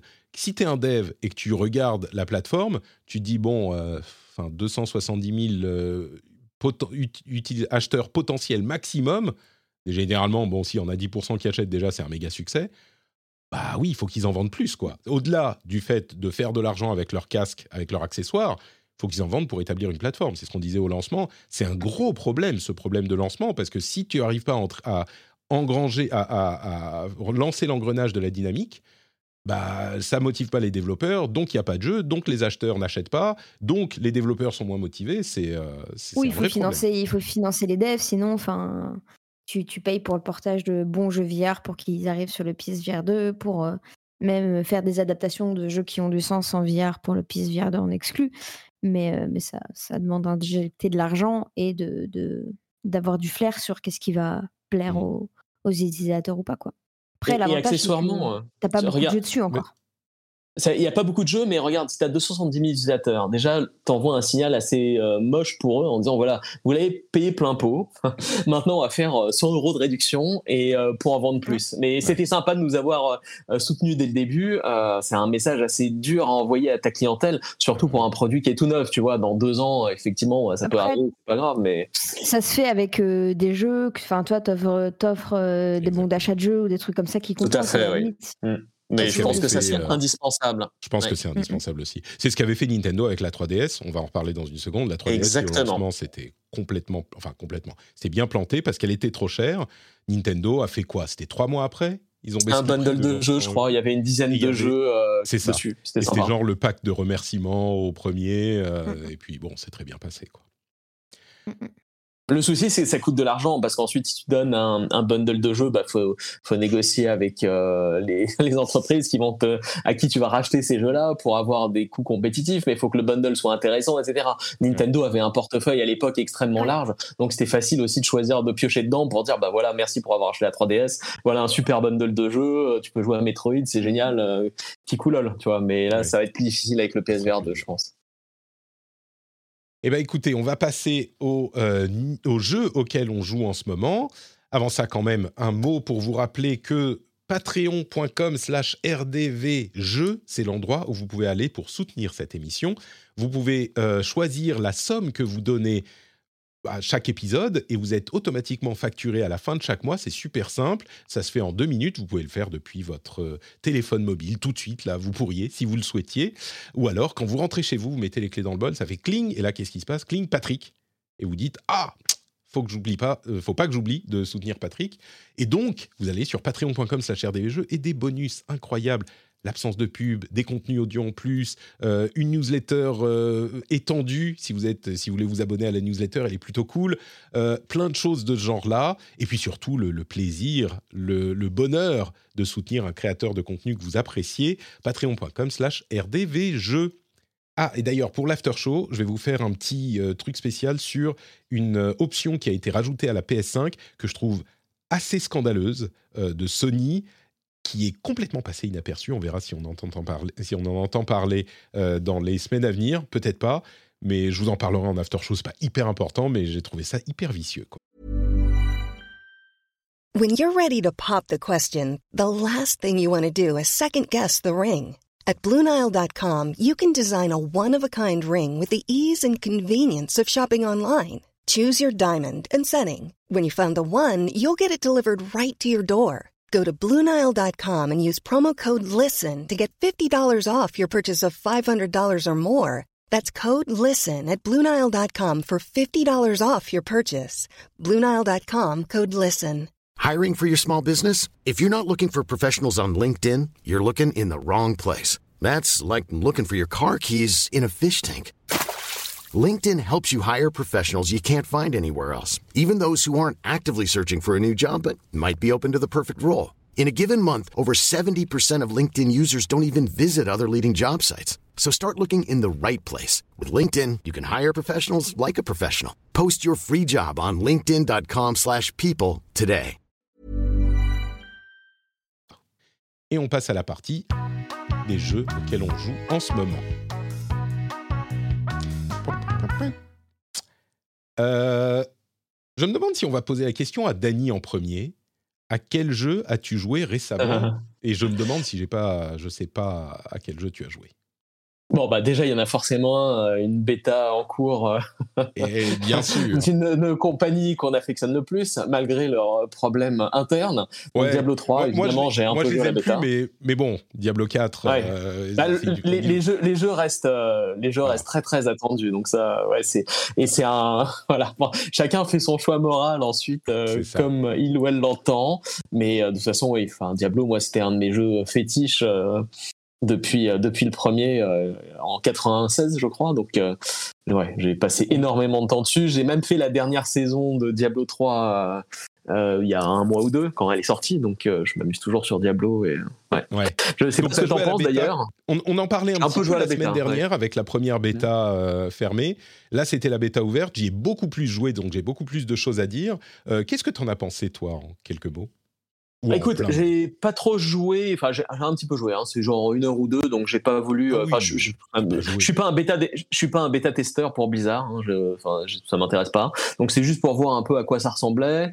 Euh, j'ai trouvé, bon, le jeu a l'air sympa, mais le début est très très lent en fait, mm. et je pense que euh, le gameplay est moins nerveux, au moins au début, jusqu'au niveau, je sais pas, 10 ou 15, que dans, Diablo 3, je pense que c'est un, probablement aussi un, une sorte de mini retour aux sources euh, par rapport à Diablo 2 que les gens affectionnent particulièrement. Euh, le, le, début en revanche m'a un peu euh, fatigué parce que tout est gris, c'est terne, ah bah, c'est euh, un univers euh. déprimant. ouais, c'est ça. Voilà. Donc je sais pas comment le gameplay va évoluer. J'ai lu effectivement que beaucoup de gens disent qu'à partir du, du niveau des niveaux supérieurs, 20, 25 et plus, ça s'améliore grandement. Donc on verra comment ça évolue avec le temps, en sachant que de toute façon, euh, pour avoir fait l'expérience par le passé, Diablo 3 au début, j'ai vraiment pas aimé, je l'avais même pas terminé. Quand ils ont sorti l'extension, euh, c'est là où je m'y suis un peu remis et depuis j'ai joué, enfin j'ai fait plein plein de saisons différentes et c'est un très très bon défouloir après une journée de boulot un peu stressante de, détruire des millions de démons. Euh, on verra comment, on verra où situe l'équilibre en fait entre le 2 et le 3 quand la version finale sortira, mais de toute façon je l'attends avec impatience. Ensuite, dans les jeux auxquels j'ai un peu joué. J'ai quelques, trucs à dire sur Diablo 4 quand même. Euh, j'ai passé beaucoup plus de temps. Euh, Ça c'est sûr. Ce, deuxième. Euh, c'est pour le travail. Hein. Mais oui, mais c'est pour le boulot, bien sûr. Vous comprenez. tu, tu, Mylène, tu vois, c'est pas, j'ai pas de temps, hein, mais j'ai fait. J'y ai pas joué moi. en fait, effectivement, tu es Dany là où j'en étais la semaine dernière et j'étais un petit peu dubitatif sur euh, le, rythme, le fun, le, feel, le game feel euh, du jeu. Et en fait, euh, à partir du niveau 15-20, ça commence vraiment à te redonner des sensations que tu avais dans... Alors moi j'ai beaucoup joué au 3, hein, pas au précédent, mais vraiment au 3, euh, et tu commences à avoir beaucoup plus de euh, capacités avec lesquelles jouer, de d'ennemis euh, qui sortent de partout, et donc tu as l'impression de, une impression de puissance qui devient vraiment satisfaisante. Et c'est marrant parce que c'est au niveau 20, le niveau maximum de l'extension du jeu, c'est 50, avec en plus des paragons après, si je ne me trompe pas, c'est 50. Et donc, je peux tout à fait imaginer que euh, le, feeling soit très bon et meilleur et meilleur au fur et à mesure qu'on progresse en niveau. Par contre, ce que ça confirme, enfin par contre, ton, ton, ton, impression est juste, c'est complètement, et je dis ça pour mes impressions, et j'ai regardé aussi beaucoup de vidéos d'impression de différents, euh, de différents reviewers et créateurs de contenu, et tout le monde le confirme, c'est méga Diablo 3 c'est complètement Diablo 3. C'est même à tel point que, au niveau des sensations de jeu et des systèmes de jeu, à tel point que si Diablo 3 au cours des dix dernières années avait évolué, c'est ce que je dis parfois, je disais ça pour Overwatch 2, si Diablo 3 avait continué à évoluer, bah ça aurait pu devenir ça, hein. ça aurait pu devenir ce qu'est Diablo 4 à 100%. Alors, on n'a pas vu le endgame, il y a peut-être des choses qui changent beaucoup, mais euh, le feeling est complètement Diablo 3. Donc, si Diablo 3 vous avez plu, vous serez à la maison sur Diablo 4, il n'y a pas de doute. Euh, d'autres, il y, a beaucoup de, créateurs et de, dans la communauté, on s'est posé des questions, euh, notamment sur la quantité d'objets légendaires qui tombent. Et Blizzard a confirmé qu'il y en avait beaucoup qui tombaient pour la bêta. La quantité sera beaucoup moins importante dans le jeu euh, à sa sortie. Et c'était une préoccupation parce qu'il y en avait tellement qu'on commençait à nager dans les légendaires et les effets particuliers, les effets spéciaux. c'était même plus tellement fun, tellement il y en avait. Donc ils ont confirmé ça. Une autre préoccupation que j'ai beaucoup vue, c'est euh, le fait que le monde euh, monte en puissance avec notre niveau.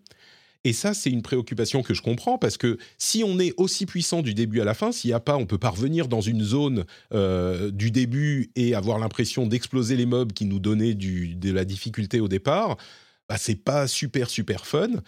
Mais je trouve que, alors c'est effectivement le cas en théorie dans le, jeu, là, dans Diablo 4, mais je trouve qu'ils ont réglé ce problème de manière vraiment, vraiment intelligente parce que au départ, quand on est niveau 4, 5, 6, 10, eh ben, il y a 2-3 mobs qui viennent vers nous, il y a 2-3 mobs qui pop, et euh, donc on doit les tuer, on a un petit peu de difficulté.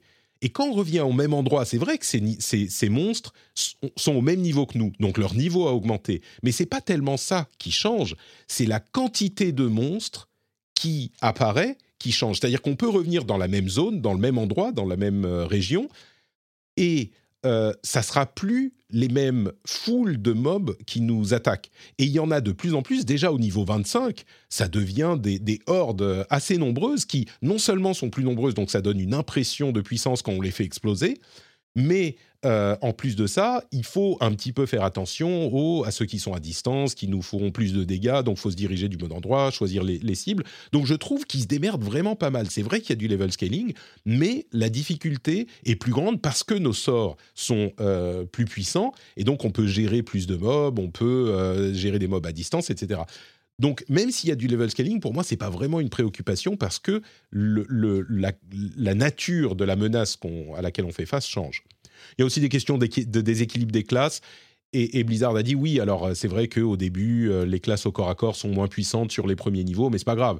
Euh, l'important, c'est que ça soit équilibré au, niveau d'après, et puis ça donne une sensation différente. C'est vrai que ça peut être un petit peu pénible pour quelqu'un qui a choisi la mauvaise classe au début s'il a jamais joué. En même temps, je me suis jamais senti vraiment super méga en danger, même avec mon barbare que j'ai monté niveau 10-12. alors c'était un peu plus dur, je devais plus utiliser de potions de vie. Mais euh, très vite, je commençais à, maîtriser un petit peu le truc.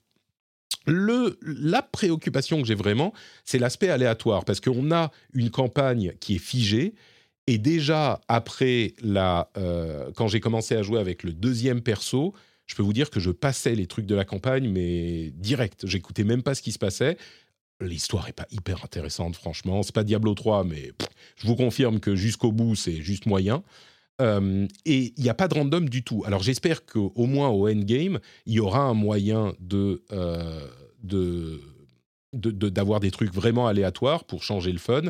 Et j'espère qu'il y aura une sorte de mode aventure, même pour leveler des, des altes. Une préoccupation que j'ai aussi, c'est que les développeurs semblent dire que le respect sera très difficile à haut niveau, ou en tout cas que ça coûtera très cher, et qu'il sera plus simple de releveler un perso de la même classe si on veut une spec différente. Ça, ça me plaît pas du tout.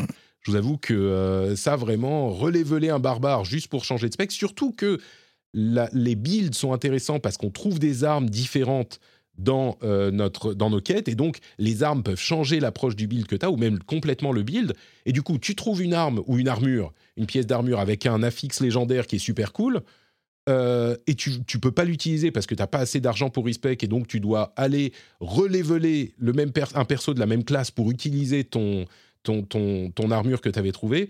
Je comprends pas cette euh, philosophie. Peut-être qu'ils le feront pas comme ça au final, mais ça, ça me préoccupe un peu. C'est contre-productif de tout ce genre de choses, hein, parce que finalement, regardez, regarde, dans WoW à l'époque quand il fallait payer ta respect 100 gold euh, à Vanilla et que euh, c'était c'était des, des, des, jours de farm euh, quand t'avais pas énormément de temps de jeu bah finalement c'est très très pénalisant et finalement bah tu restes coincé avec soit quelque chose qui t'amuse pas soit quelque chose qui est pas très optimal pour le type de contenu que tu as envie de faire c'est dommage c'est ça ouais ça fait ça fait un peu game design d'il y a 10 ou 15 ans quoi. Exactement. C'est assez. C'est l'occasion de vendre des, euh, des, crédits en fait de respect, tu sais, pour 9,99€. Euh, c'est tout à fait possible, oui. Je rigole, mais ça me surprendrait pas. Ah, euh, je précise... le font. Hein. Bah, disons que c'est tellement antithétique avec Diablo, la philosophie de Diablo 3, et ce qui a l'air d'être la philosophie de Diablo 4, que. il, y a, eu Immortal entre les deux, donc ah, à, voir. Ah, tu me fais peur, Dani. Je précise, c'est au niveau max que ça coûte cher de respect. Pas au premier niveau, on peut expérimenter au début, mais. Bref, donc Diablo 4, moi je suis plutôt euh, très convaincu. Euh, plutôt très convaincu, et on verra, la sortie c'est dans deux mois pour le coup, en juin. Et je pense que, enfin bon, je l'ai déjà acheté, donc ah, j'avais la main qui qui, qui, qui, avait du mal à aller sur le bouton veux-tu envoyer euh, des dollars en plus à Bobby Kotick? Tu sais, c'est genre, oh, est-ce que. Et puis j'ai cliqué quand même. Euh, Dany, et donc en termes de jeux, j'ai joué à deux trois autres jeux. Évidemment, comme tu sais, j'ai accès à beaucoup beaucoup de jeux, donc c'est pas horriblement compliqué pour moi. Donc j'avais joué un peu à Dead Space Remaster, qui est super chouette. Hmm. Euh, bon, rien rien de très nouveau, mais c'est enfin voilà, sympa. Euh, Resident Evil 4 Remaster, évidemment, bah pareil, hein, comme Dead Space, un, hein. un beau remaster très bien fait, pas encore. Hein, c'est, euh, ah. je l'ai commencé la semaine dernière, j'ai joué en 3 heures, donc très sympa. Euh, pour les gens surtout qui n'ont pas eu le temps d'y jouer ou l'occasion d'y jouer à l'époque, c'est un très très bon euh, remake. Voilà, et toujours dans la lignée des, des remasters remake Metroid, Metroid Prime, remaster Switch, machin, voilà. Et, mais le dernier, le dernier qui est un jeu relativement nouveau, c'est Fire Emblem Engage. Euh, je prends mon temps dessus, j'étais un peu déçu. Euh, tout le monde annonçait le retour de, un retour aux sources des meilleures versions qu'il y a eu sur la 3DS.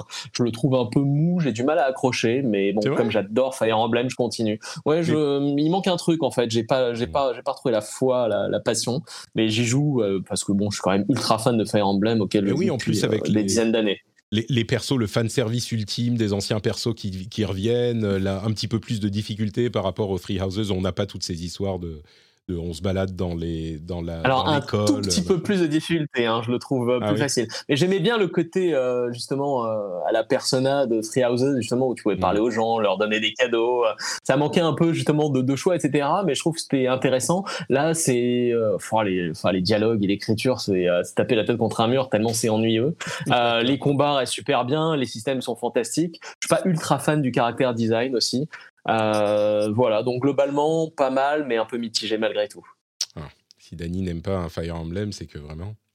C'est la fin du monde. Ouais. Très bien, merci pour cette petite liste, Dany. Euh, effectivement, beaucoup de remakes dont on a déjà dit beaucoup de bien euh, ces dernières semaines. Je crois qu'il y en en a pas un seul qui n'était pas. C'est les remakes qui, quand ils sortent, redonnent euh, la foi ou font taire ceux qui disent oh il y a trop de remakes, on va marre, machin. Tu leur donnes des remakes des jeux que eux ils aiment. Tout à coup, c'est ah oui, non, mais en fait, ici, je, ok, très bien, oui, je, je veux bien. Ça, dépend du niveau de qualité aussi qu'il y a, parce que certains d'entre eux, c'est vraiment des, des vaches à lait où euh, tu mm. changes un peu les. Voilà, bon, il y en a que je ne mentionnais pas, mais est-ce que tu as vu le, les critiques sur Last of Us 1 remaster ah, sur oui. PC Alors, le problème, c'est pas le remaster, le problème, c'est la version. Non, c'est pas le remaster, c'est l'adaptation, ouais. Ouais, et, et là, euh, j'ai l'impression que c'est. Qui est-ce qui, qui, a titré comme ça? C'est Polygon qui dit. Euh, le The Last of Us, c'est le dernier port PC à, merder et les, joueurs en ont juste marre, quoi. Et je peux comprendre. Au bout d'un moment, tu vois, chaque port PC qui sort, il est mal foutu, il y a des problèmes de, de, bugs, il y a des graphismes qui merdent. Au bout d'un moment, t'en peux plus, quoi. Et je comprends tout à fait. C'est ça. Blizzard qui, à chaque Diablo, a des problèmes de connexion. Ah, bah, pas tout à fait. Autant, on va pas on va pas me lancer là-dessus, mais euh, j'ai. D'ailleurs, les problèmes de connexion, tiens, Mylène, euh, tel euh, le Congrès américain qui se retourne contre Sony, euh, je, remarque que sur le week-end ouvert, il y a quasiment pas eu de problème de connexion. Il y a eu le premier soir quelques queues, mais quasiment pas, alors qu'on en attendait énormément. Et moi, je me suis connecté on verra pour le lancement. Ouais, on verra pour le lancement. Hein. Je... Tempérament ton optimisme. de pas avoir de problème de connexion au lancement. C'est surtout pour un jeu. si, si, c'est possible. Je suis sûr que c'est possible. il, y a, il doit y avoir moyen de régler ça. Mais tu vois, tu fais quand as l'expérience, enfin, quand as l'expérience et tout, enfin, pour n'importe quel autre jeu, je dirais ok. Là, on parle quand même d'une entité énorme avec un savoir-faire énorme. Après, c'est une des plus grosses boîtes de jeux du monde. Ils sont tous partis. Il peut y avoir des problèmes. Mais, Diablo 3, euh, c'était pas euh, un soir de problème, quoi. Alors, est-ce que vous avez vu d'ailleurs à la dernière saison de Diablo 3 tous les problèmes qu'il y a eu pour se connecter, les queues interminables, les bugs? C'est parce que tout le monde attendait Diablo, Diablo 4. Et c'est Diablo 3, hein, il y a plus de 10 eh ben, ans. Tu, me donnes envie de rejouer à Diablo 3. Mais, euh, mais sur, sur les problèmes de. Alors, du coup, j'ai une question subsidiaire à Mylène. Est-ce que s'il y a des queues de connexion, c'est considéré comme un, des problèmes de connexion ou est-ce que ça va si c'est géré par des queues? Euh, non, mais c'est effectivement moins pire que juste d'avoir d'une erreur, euh, qui te qui te dit, que tu tu peux pas te connecter. Après, bah, c'est juste que enfin, faut de la réactivité. C'est quand même méga frustrant pour quelqu'un de lâcher ses 70 euros euh, day one ou en précommande et d'arriver de pas pouvoir jouer au jeu, en fait. Ah, ou alors tu proposes au moins un mode solo, hors ligne, qui te permet de jouer, dès le début, mais si tu proposes un mode solo hors ligne, hors ligne, les gens vont jouer hors ligne et ne pas être aussi motivés à continuer à jouer. Tu te rends pas compte non, mais pour les, que au moins pour les premiers soirs. Au moins pour, ah, les, premiers soirs. Ouais, mais si tu, si tu le fais pour les premiers soirs et qu'après tu l'enlèves, oui. tu dis non, mais, oui, mais comment? Euh, Moi, j'étais chez Blizzard euh, au moment où le Diablo 3 a été lancé. Je peux vous dire que c'était pas drôle. Hein. On n'était pas, on faisait, on faisait pas les fiers. mais les, vrais problèmes de connexion ont duré en fait c'était retentissant, mais ça a duré genre trois jours, les vrais problèmes de connexion, ce qui est, déjà beaucoup trop. la raison pour laquelle tout le monde se souvient du lancement catastrophique de, Diablo, euh, c'est qu'il y a eu d'autres problèmes ensuite, et notamment les problèmes de l'auction house, etc., qui ont, qui ont, posé des problèmes sur le plus long terme. Mais les vrais problèmes de connexion, c'était le premier week-end. C'est pas que ça a été pendant, mais ce qui est déjà trop, évidemment. Bref. Ce que bah, je pense que je pense qu'il faut qu'il lance euh, leur jeu un lundi ou un mardi, tu vois. Comme ça, ils ont toute la semaine de travail pour bosser dessus, en fait. Et, mais c'est Bah, pas- et regarde, regarde les, les, les, les extensions de WoW sont souvent lancées, euh, je crois que ça Ouais. lance le, le, le Ouais. lundi ou le mardi à minuit. Et euh, malgré ça, il y a quand même des queues et des problèmes de connexion. Je pense que c'est surtout une question de, de, de ressources que tu alloues. Euh, matériel par rapport de à- serveur. matériel, exactement, aussi, et sur la durée. le, le truc, c'est que c'est le 6 d'ailleurs, Diablo 3, donc c'est un mardi. Ils nous ont écoutés euh, rétroacti- rétroactivement. Mais euh, non, le problème, c'est que, pour résumer pour les gens qui connaissent pas, le problème, c'est que tu peux pas mettre en place, enfin tu peux, mais c'est compliqué de mettre en place des serveurs pour des pics de connexion euh, et d'avoir suffisamment de serveurs qui coûtent cher pendant louer pendant au moins un mois si tes pics de connexion durent deux jours, même pas, et souvent c'est juste le soir même. Après, tu peux accommoder tous les gens qui se... C'est pour ça qu'il y a ces problèmes-là. Et c'est pour ça que la- les, les systèmes de queue sont un système que choisissent la plupart des gens, parce que du coup, tu mets les gens dans la queue, tu les fais attendre une demi-heure, une heure, ce que c'est, et puis ensuite ils peuvent se connecter. Mais euh, c'est pas idéal, mais c'est la solution la plus... Et c'est pas que Ouais, mais Blizzard après- qui fait ça. Des, des serveurs qui coûtent cher, euh, quand t'es un Blizzard, ça va, normalement, tu vois. Ah, alors sur ce point, euh, vraiment, je suis pas le dernier à dire, je suis pas le dernier à dire du mal de Blizzard. hein, vous m'avez entendu, euh, je suis très remonté contre eux. Mais l'idée que on peut euh, mettre en place toute une infrastructure, c'est pas juste ah bah je vais, euh, j'appuie, je mets euh, 10 millions de dollars de plus et j'ai euh, Mm. des serveurs sur ces prochaines 24 heures.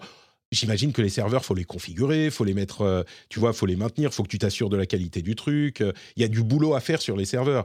Et dire, tu vas faire le boulot sur le double de quantité de hardware euh, pour les six premières heures au lancement du jeu, ah, tu vois, à un moment, c'est plus logique, euh, même dans une logique euh, économique normale.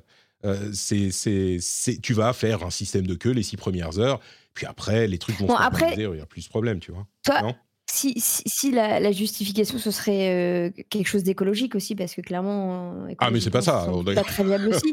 c'est pas à ça. la limite, je le comprendrais, mais c'est une question juste économique. euh, bah, encore une fois, quand tu fais des choix, à savoir un, jeu, un jeu jouable en ligne uniquement, etc., pour moi, tu, tu dois, tu dois faire ce qui va avec, quoi. Mais Bah, bah, encore une fois. c'est une enfin, question philosophique. Mais... Mais non, mais c'est pas qu'une. tu- Si c'est pour trois heures que tu dois doubler la charge de travail de, de, de ton, de ta, ton équipe, et même euh, avoir suffisamment de gens pour euh, mettre en place le double de serveurs qui vont servir pendant six heures et après tu démontes tout, enfin tu démontes tout, euh, ils vont être reformatés. Je trouve que c'est pas. Et en plus, Diablo 4, il est vraiment en ligne. C'est pas comme Diablo 3 où tu t'aurais complètement. Dia- Diablo 4, oui, tu pourrais y jouer pas en ligne, mais c'est pensé comme un MMO. Donc tu pourrais y jouer pas en ligne, comme un MMO, tu joues pas en ligne. Mais donc, bon, bref, écoute. Euh, mais après, oui, il y, a des- il y a des systèmes d'é- d'étalement de lancement, etc. Enfin, il y a plein de, il y a plein de, de choses à penser là-dessus, quoi. par exemple, si on se disait, j'ai une idée euh, qui va plaire. Alors, non, par contre- oui? Je, je vois juste, euh, oui, sur le doubler la charge de travail. Enfin, il y a toujours, enfin, on n'est jamais obligé de doubler la charge de travail de ses employés. hein. On peut, on peut embaucher des gens aussi. Non, moi, ce dont je parlais, c'était purement du- d'un point de vue économique. Enfin, oui, encore une fois, on peut embaucher des gens. Tu embauches des gens pour un mois pour faire, euh, pour mettre, installer le double de serveurs qui vont te servir 6 heures. Euh, et puis tu dois leur apprendre comment installer les serveurs. C'est, enfin, c'est, Et, ensuite, tu les vires quoi. au bout d'un mois. Bah, c'est ça. euh, c'est moyen comme pas message. C'est T'as pas de. Enfin bon, moi cette solution, je crois qu'elle est qu'elle est pas réaliste. Euh, mais bon, le, le- Et Encore une fois, si c'est des files d'attente, effectivement, c'est moins pire. On, on se rappelle que pour Diablo 3, c'était pas le problème, quoi. Ah non, ça certainement pas, oui. Et même au début de euh, Diablo 4, sur la première bêta, euh, il y avait des déconnexions. C'était pas que un problème de file d'attente. Ouais. Mais bon, c'est une bêta. Mais j'ai une idée, Mylène. On va mettre d'accord les développeurs, les financiers et le marketing. Imagine une situation incroyable. Tu as un problème de hardware, t'as pas assez de euh, matériel pour accueillir tous les gens qui vont arriver au lancement. Qu'est-ce qu'on pourrait faire pour régler ce problème? Par exemple, tu fais une édition spéciale de luxe qui donne accès à ton jeu trois jours avant. Donc tu fais payer les gens plus pour étaler le- la charge euh, de tes serveurs. Moi, je trouve ça génial. J'espère que personne de Blizzard ne nous écoutera. Ah, mais personne ce sera monde. très tentant. jamais- J'avais pensé à ça. Personne n'a jamais fait ça. Personne. Non. jamais, jamais, c'est tout nouveau. Comme on est gentil, une version spéciale, si tu nous payes un petit peu plus, tu pourras, toi, avoir le privilège de faciliter la charge de nos serveurs. Et, un objet légendaire de précommande pour, en plus pour à peine 49,99€. Allez, tout est planifié. bon, parlons un petit peu de jeux euh, un petit peu moins ambitieux, avec euh, des problèmes un petit peu moins euh, de, de, payer les, les, les, comment dire, les robinets en or de Bobby Kotick, mais avec peut-être un petit peu plus d'âme et de, de, dans, dans l'esprit, un esprit un petit peu différent j'ai joué un petit peu, un tout petit peu, à The Wreck, donc le jeu que tu as contribué à, lancer, euh, Mylène. Et j'aimerais bien qu'on en parle un instant, et puis surtout que tu nous dises comment ça se passe justement loin de ces considérations de boîte multimilliardaire. Euh, The Wreck, c'est un jeu dont on parlait la semaine dernière, donc qui est un petit jeu indé euh, qui a été lancé il y a bah, la semaine dernière. Ou oui, c'était ça, c'était la semaine dernière, et le 14. Le 14. Donc il y a un petit peu plus, euh, un petit peu plus longtemps. Et j'avoue que ce que m'en avait dit euh, Jika ne m'a pas préparé à, au jeu, en ce sens que euh, on s'est peut-être un petit peu focalisé sur l'idée. Alors qu'est-ce que c'est que ce jeu? C'est un jeu qui est vraiment narratif, qui raconte une histoire. Je vais pas spoiler, mais qui raconte une histoire euh, qui traite de thèmes qui sont pas évidents. Il y a des histoires de, euh, de maladies, de, d'accidents, euh, et puis surtout, de ce que j'en ai vu, c'est Oui, dis-moi, Mylène. De deuil. De deuil. On, a tout ce qui est deuil, relations toxiques. Il y a pas mal de sujets. pourtant, c'est pas un jeu qui est triste. C'est un, un, un, point important, c'est que c'est pas un jeu triste. Et ce qui m'a surpris en fait dans l'approche, c'est la manière dont euh, c'est The Pixel Hunt, que je dise pas de bêtises, le développeur. Oui. The Pixel Hunt, The Pixel Hunt a réussi à nous impliquer dans la narration euh, d'un point de vue vidéoludique d'une manière qui est encore euh, intéressante et originale. On est complètement dans la ligne euh, des comment dire qui a été commencé avec les walking simulators ou avec les visual novels, ce genre de, choses. Mais on a des, systèmes euh, de narration qui réussissent à faire que c'est pas juste qu'on regarde une histoire et qu'on se sent vraiment euh, pas impacté, mais, mais qu'on est en train de vivre, ou pas de vivre, mais, mais, de jouer à ce qui est en train de se passer. C'est un petit peu difficile à décrire et je veux pas non plus décrire tous ces systèmes-là euh, mais j'ai été surpris parce que, évidemment, on n'en parle pas, parce qu'on veut pas spoiler, mais euh, j'ai trouvé que vraiment ça fonctionnait. Et c'est pas juste la narration qui est intéressante et les thèmes qui sont développés qui sont pas hyper euh, communs, mais en plus, effectivement, cette, cette manière d'utiliser la, la technique vidéoludique pour vous impliquer dans, dans le, le récit qui est fait. Donc j'ai été. Enfin, là, je, peux quand même en parler, même si, euh, enfin, sans spoiler, tu vois. En gros, il y a deux grandes parties interactives. La première où, pendant les phases de dialogue, etc., on va bien entendu choisir des, phases de dialogue, mais aussi pouvoir interagir avec les pensées de Junon, donc l'héroïne, que ce soit en dirigeant ses pensées avec des mots qui apparaissent autour d'elle, mais aussi avec des mmh, développer certaines pensées parce qu'elle se parle. En fait, il y a toute une partie, une grosse partie du jeu où en fait Junon se parle dans sa tête, un peu qu'à la manière d'un Fleabag euh, pour ceux qui ont, qui ont vu la série. Excellente série. Et en gros, on va, on va pouvoir choisir si elle, dans, dans, la même phrase, elle va parler de tristesse et de cynisme, ben on va pouvoir choisir est-ce qu'on veut développer le côté cynisme ou le côté ou le deuxième. Et en fait, ça va débloquer différentes lignes de dialogue. Et la deuxième partie interactivité, c'est vraiment aller dans les souvenirs euh, de Junon. On a plusieurs phases où on est dans un souvenir et on avance et on recule le temps pour fouiller les souvenirs en fait, euh, à la recherche de, clés qui nous font avancer. Donc ça, c'est les deux grosses euh, interactivités qu'on retrouve dans le jeu.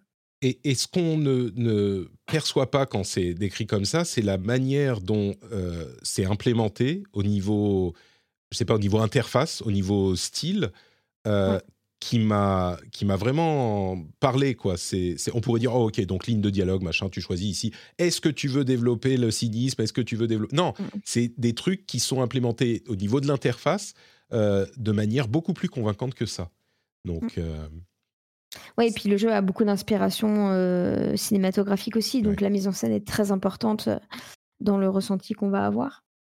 un gros travail là-dessus sur, les, sur tout ce qui est caméra, direction artistique. Donc c'est sûr que sans y jouer, c'est plus compliqué de se projeter là-dessus. Ouais. Et, et, du coup, et moi qui ai, qui, qui donc des, des, expériences un petit peu traumatiques des sujets dont il parle, sur la première heure en tout cas, ça m'a pas. Ça, ça va, c'était gérable. Euh, et donc, ça, ça fait écho à ce que disait JK la, semaine dernière. Alors, effectivement, il faut pas non plus. Euh, si, si on est particulièrement sensible à ce genre de choses, il faut euh, peut-être éviter. Mais par contre, euh, c'est pas non plus violent comme confrontation à ces sujets. En tout cas, à ce stade, ça devient peut-être différent après.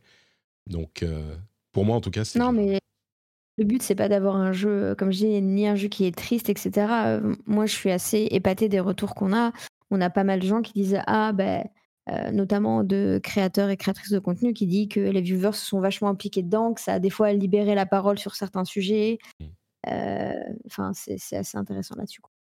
Et justement, je suis curieux de savoir du coup, si on sort du côté purement jeu vidéoludique, ce qu'on disait tout à l'heure, toi, tu as du coup des relations avec différents développeurs pour le boulot.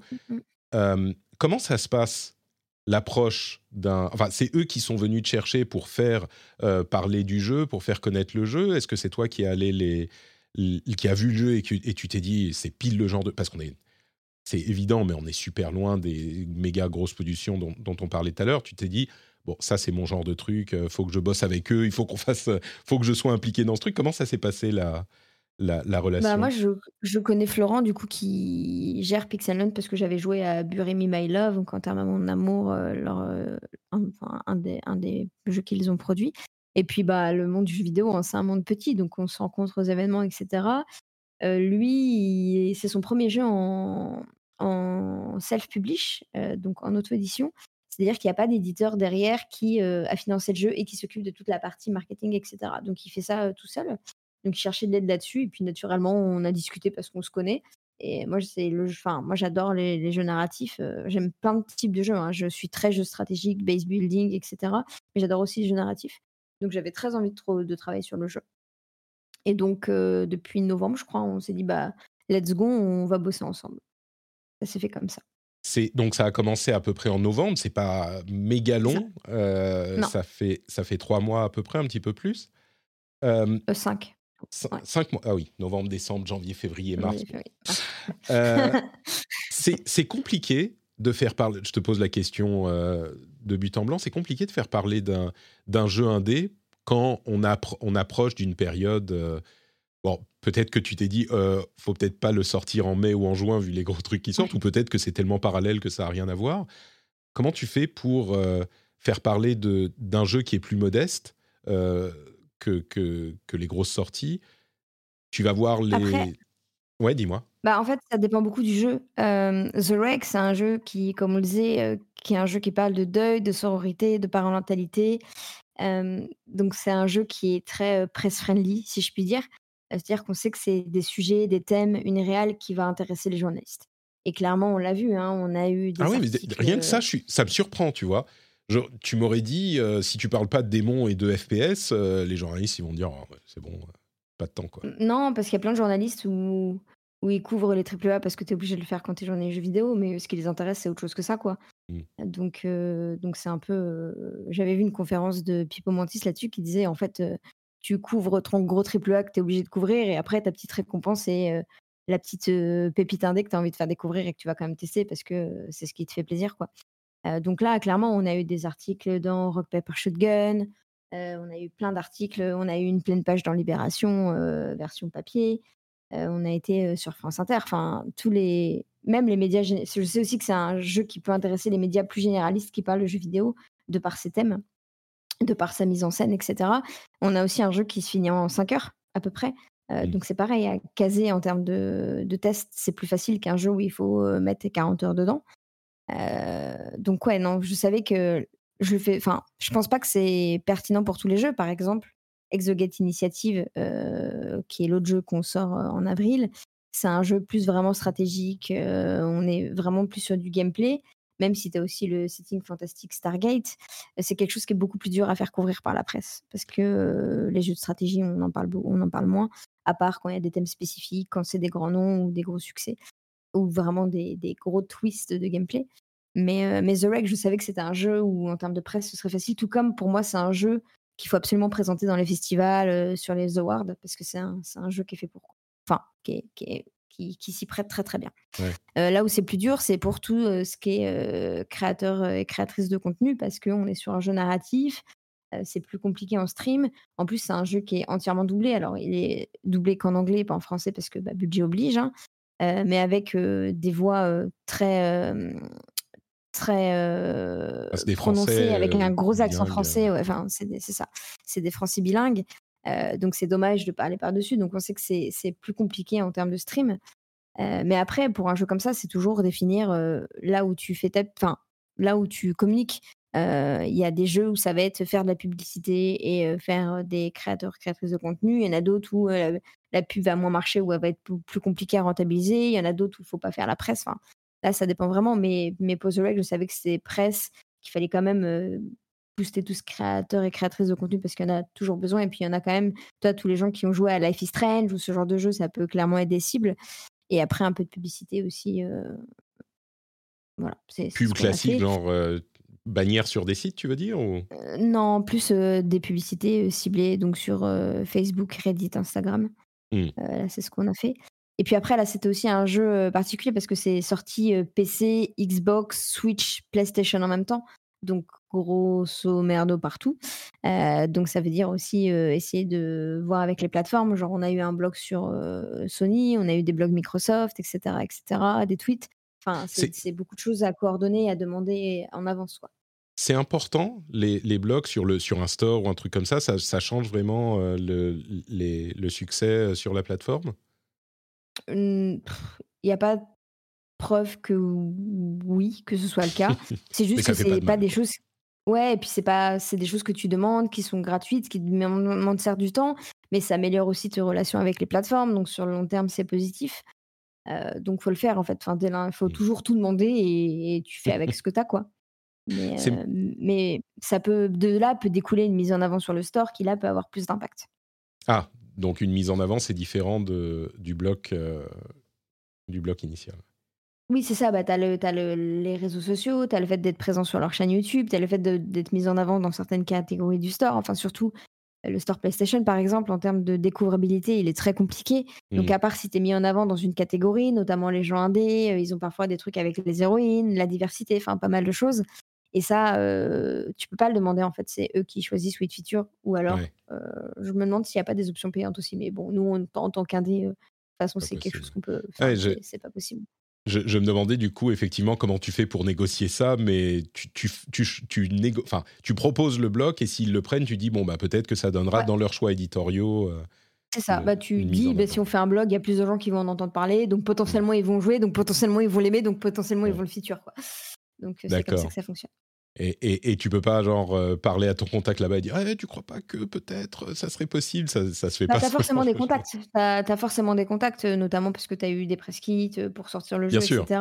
Eux, ils font passer le mot, mais c'est pareil, c'est tellement une grosse machine qu'il n'y a pas une personne qui décide. Ouais. Euh, mais du coup, je suis vraiment surpris de ce que tu me dis sur l'approche parce que naïvement, un jeu comme ça, je me suis dit, bon, euh, sujet difficile, euh, un jeu clairement, un jeu d'auteur, euh, jeu super indé, ça va être compliqué d'intéresser les journalistes et donc peut-être qu'il faut se tourner vers les créateurs de contenu. Et tu me dis, c'est tout le contraire. Quoi. Justement, les journalistes, ils en ont marre de parler de Call of Duty et de la bêta de Diablo à longueur de journée et donc ils recherchent ce genre de, de choses. c'est ça. Et même pour des tests, hein, tu vois, en, gros médias, tu vois, on pourrait tester. On a eu en, anglophone, je parlais de Rock Paper Shotgun, on a GameSpew, The Gamer.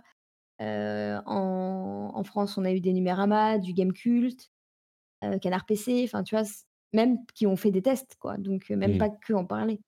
donc, ouais, ouais, c'est, enfin, c'est aussi des mises en avant de choses un peu différentes qu'attendent certains médias. Alors, certes, pas tous, mais, mais oui, non, enfin, pour moi, effectivement, c'est un... Et puis, c'est un jeu qui, qui, a une histoire particulière. Hein. On sait qu'il a été, enfin, il a été créé parce que Florent, justement, a eu un accident de voiture avec sa fille à l'arrière, donc qui n'était pas grave et tout. sa fille s'est même pas réveillée de sa sieste, mais, mais où quand même la voiture était dans un sale état et lui, comme il disait, il a, il a vu sa vie défiler devant ses yeux avec des espèces de flashs un peu, un peu dur à comprendre. Et ça lui a dit, bah, ça ferait une super idée de jeu, quoi. Mmh. Et, le jeu est né comme ça. Donc c'est pareil, c'est des histoires qui sont intéressantes. et la presse, ce qui fonctionne, c'est aussi d'arriver avec des histoires. Mmh. Donc tu leur dis Mmh. carrément, c'est-à-dire que tu envoies, bon, c'est des gens que tu connais, j'imagine, tu passes des coups de fil, tu envoies des mails en disant Et d'ailleurs, ce jeu a comme origine l'accident de voiture, de trucs et machin. tu, tu, tu, fais ça ou tu. Alors, moi, je passe pas par téléphone parce que je déteste ça. D'accord. moi, je fais que par mail. Et là, globalement, c'est un jeu. Rien qu'avec. J'ai pas eu trop besoin d'aller chercher les journalistes. C'est-à-dire que rien qu'en envoyant les communiqués de presse, donc moi je fais vraiment que la France, hein, puisque c'est les gens que je connais, rien qu'en envoyant un communiqué de presse, j'ai eu, je sais pas, 33 demandes de, de clés sans moi-même aller chercher des gens. Il y a des gens que j'allais chercher en mode, bah ça je sais que ça peut totalement être sa cam et j'ai pas de réponse, donc peut-être que le mail a été oublié. Mmh. Mais, mais oui, pour l'accident de voiture, je crois qu'on l'a mis dans une des citations d'un communiqué de presse avec simplement Florent qui, qui explique l'origine du jeu. Quoi. Mmh. Il y, a eu, il y a eu des articles aussi, notamment un média, parce que Florent est localisé, je crois, vers, dans l'ouest de la France. Et il y a un média local qui avait, qui avait fait un article justement là-dessus sur bah, comment un accident de voiture a, a donné Mmh. l'idée d'un jeu.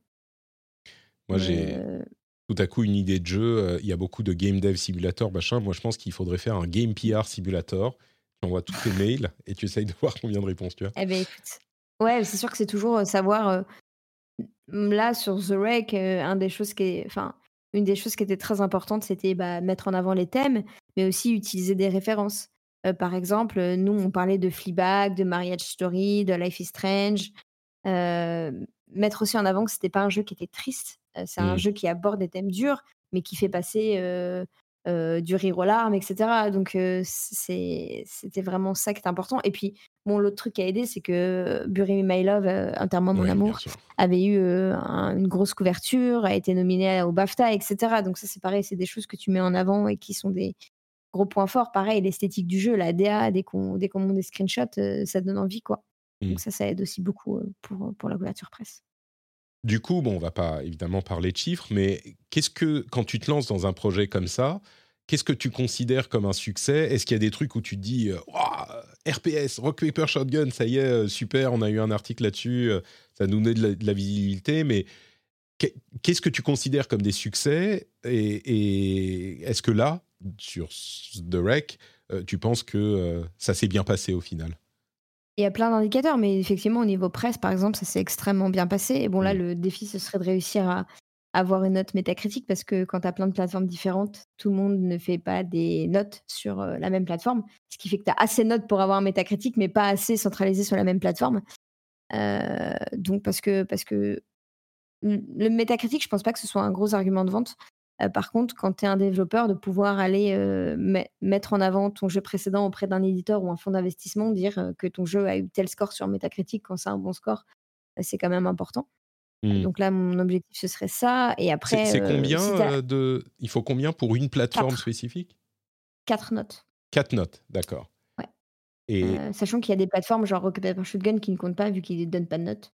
Hmm, Euh, donc, euh, donc ouais, c'est, c'est, enfin, il faut les centraliser parce que là, on a des revues sur PC, des revues sur Xbox, des revues sur Switch, des revues sur PlayStation 5. Donc, euh, donc ouais, il faut essayer de, réussir à, avoir suffisamment de médias pour que, pour avoir une note.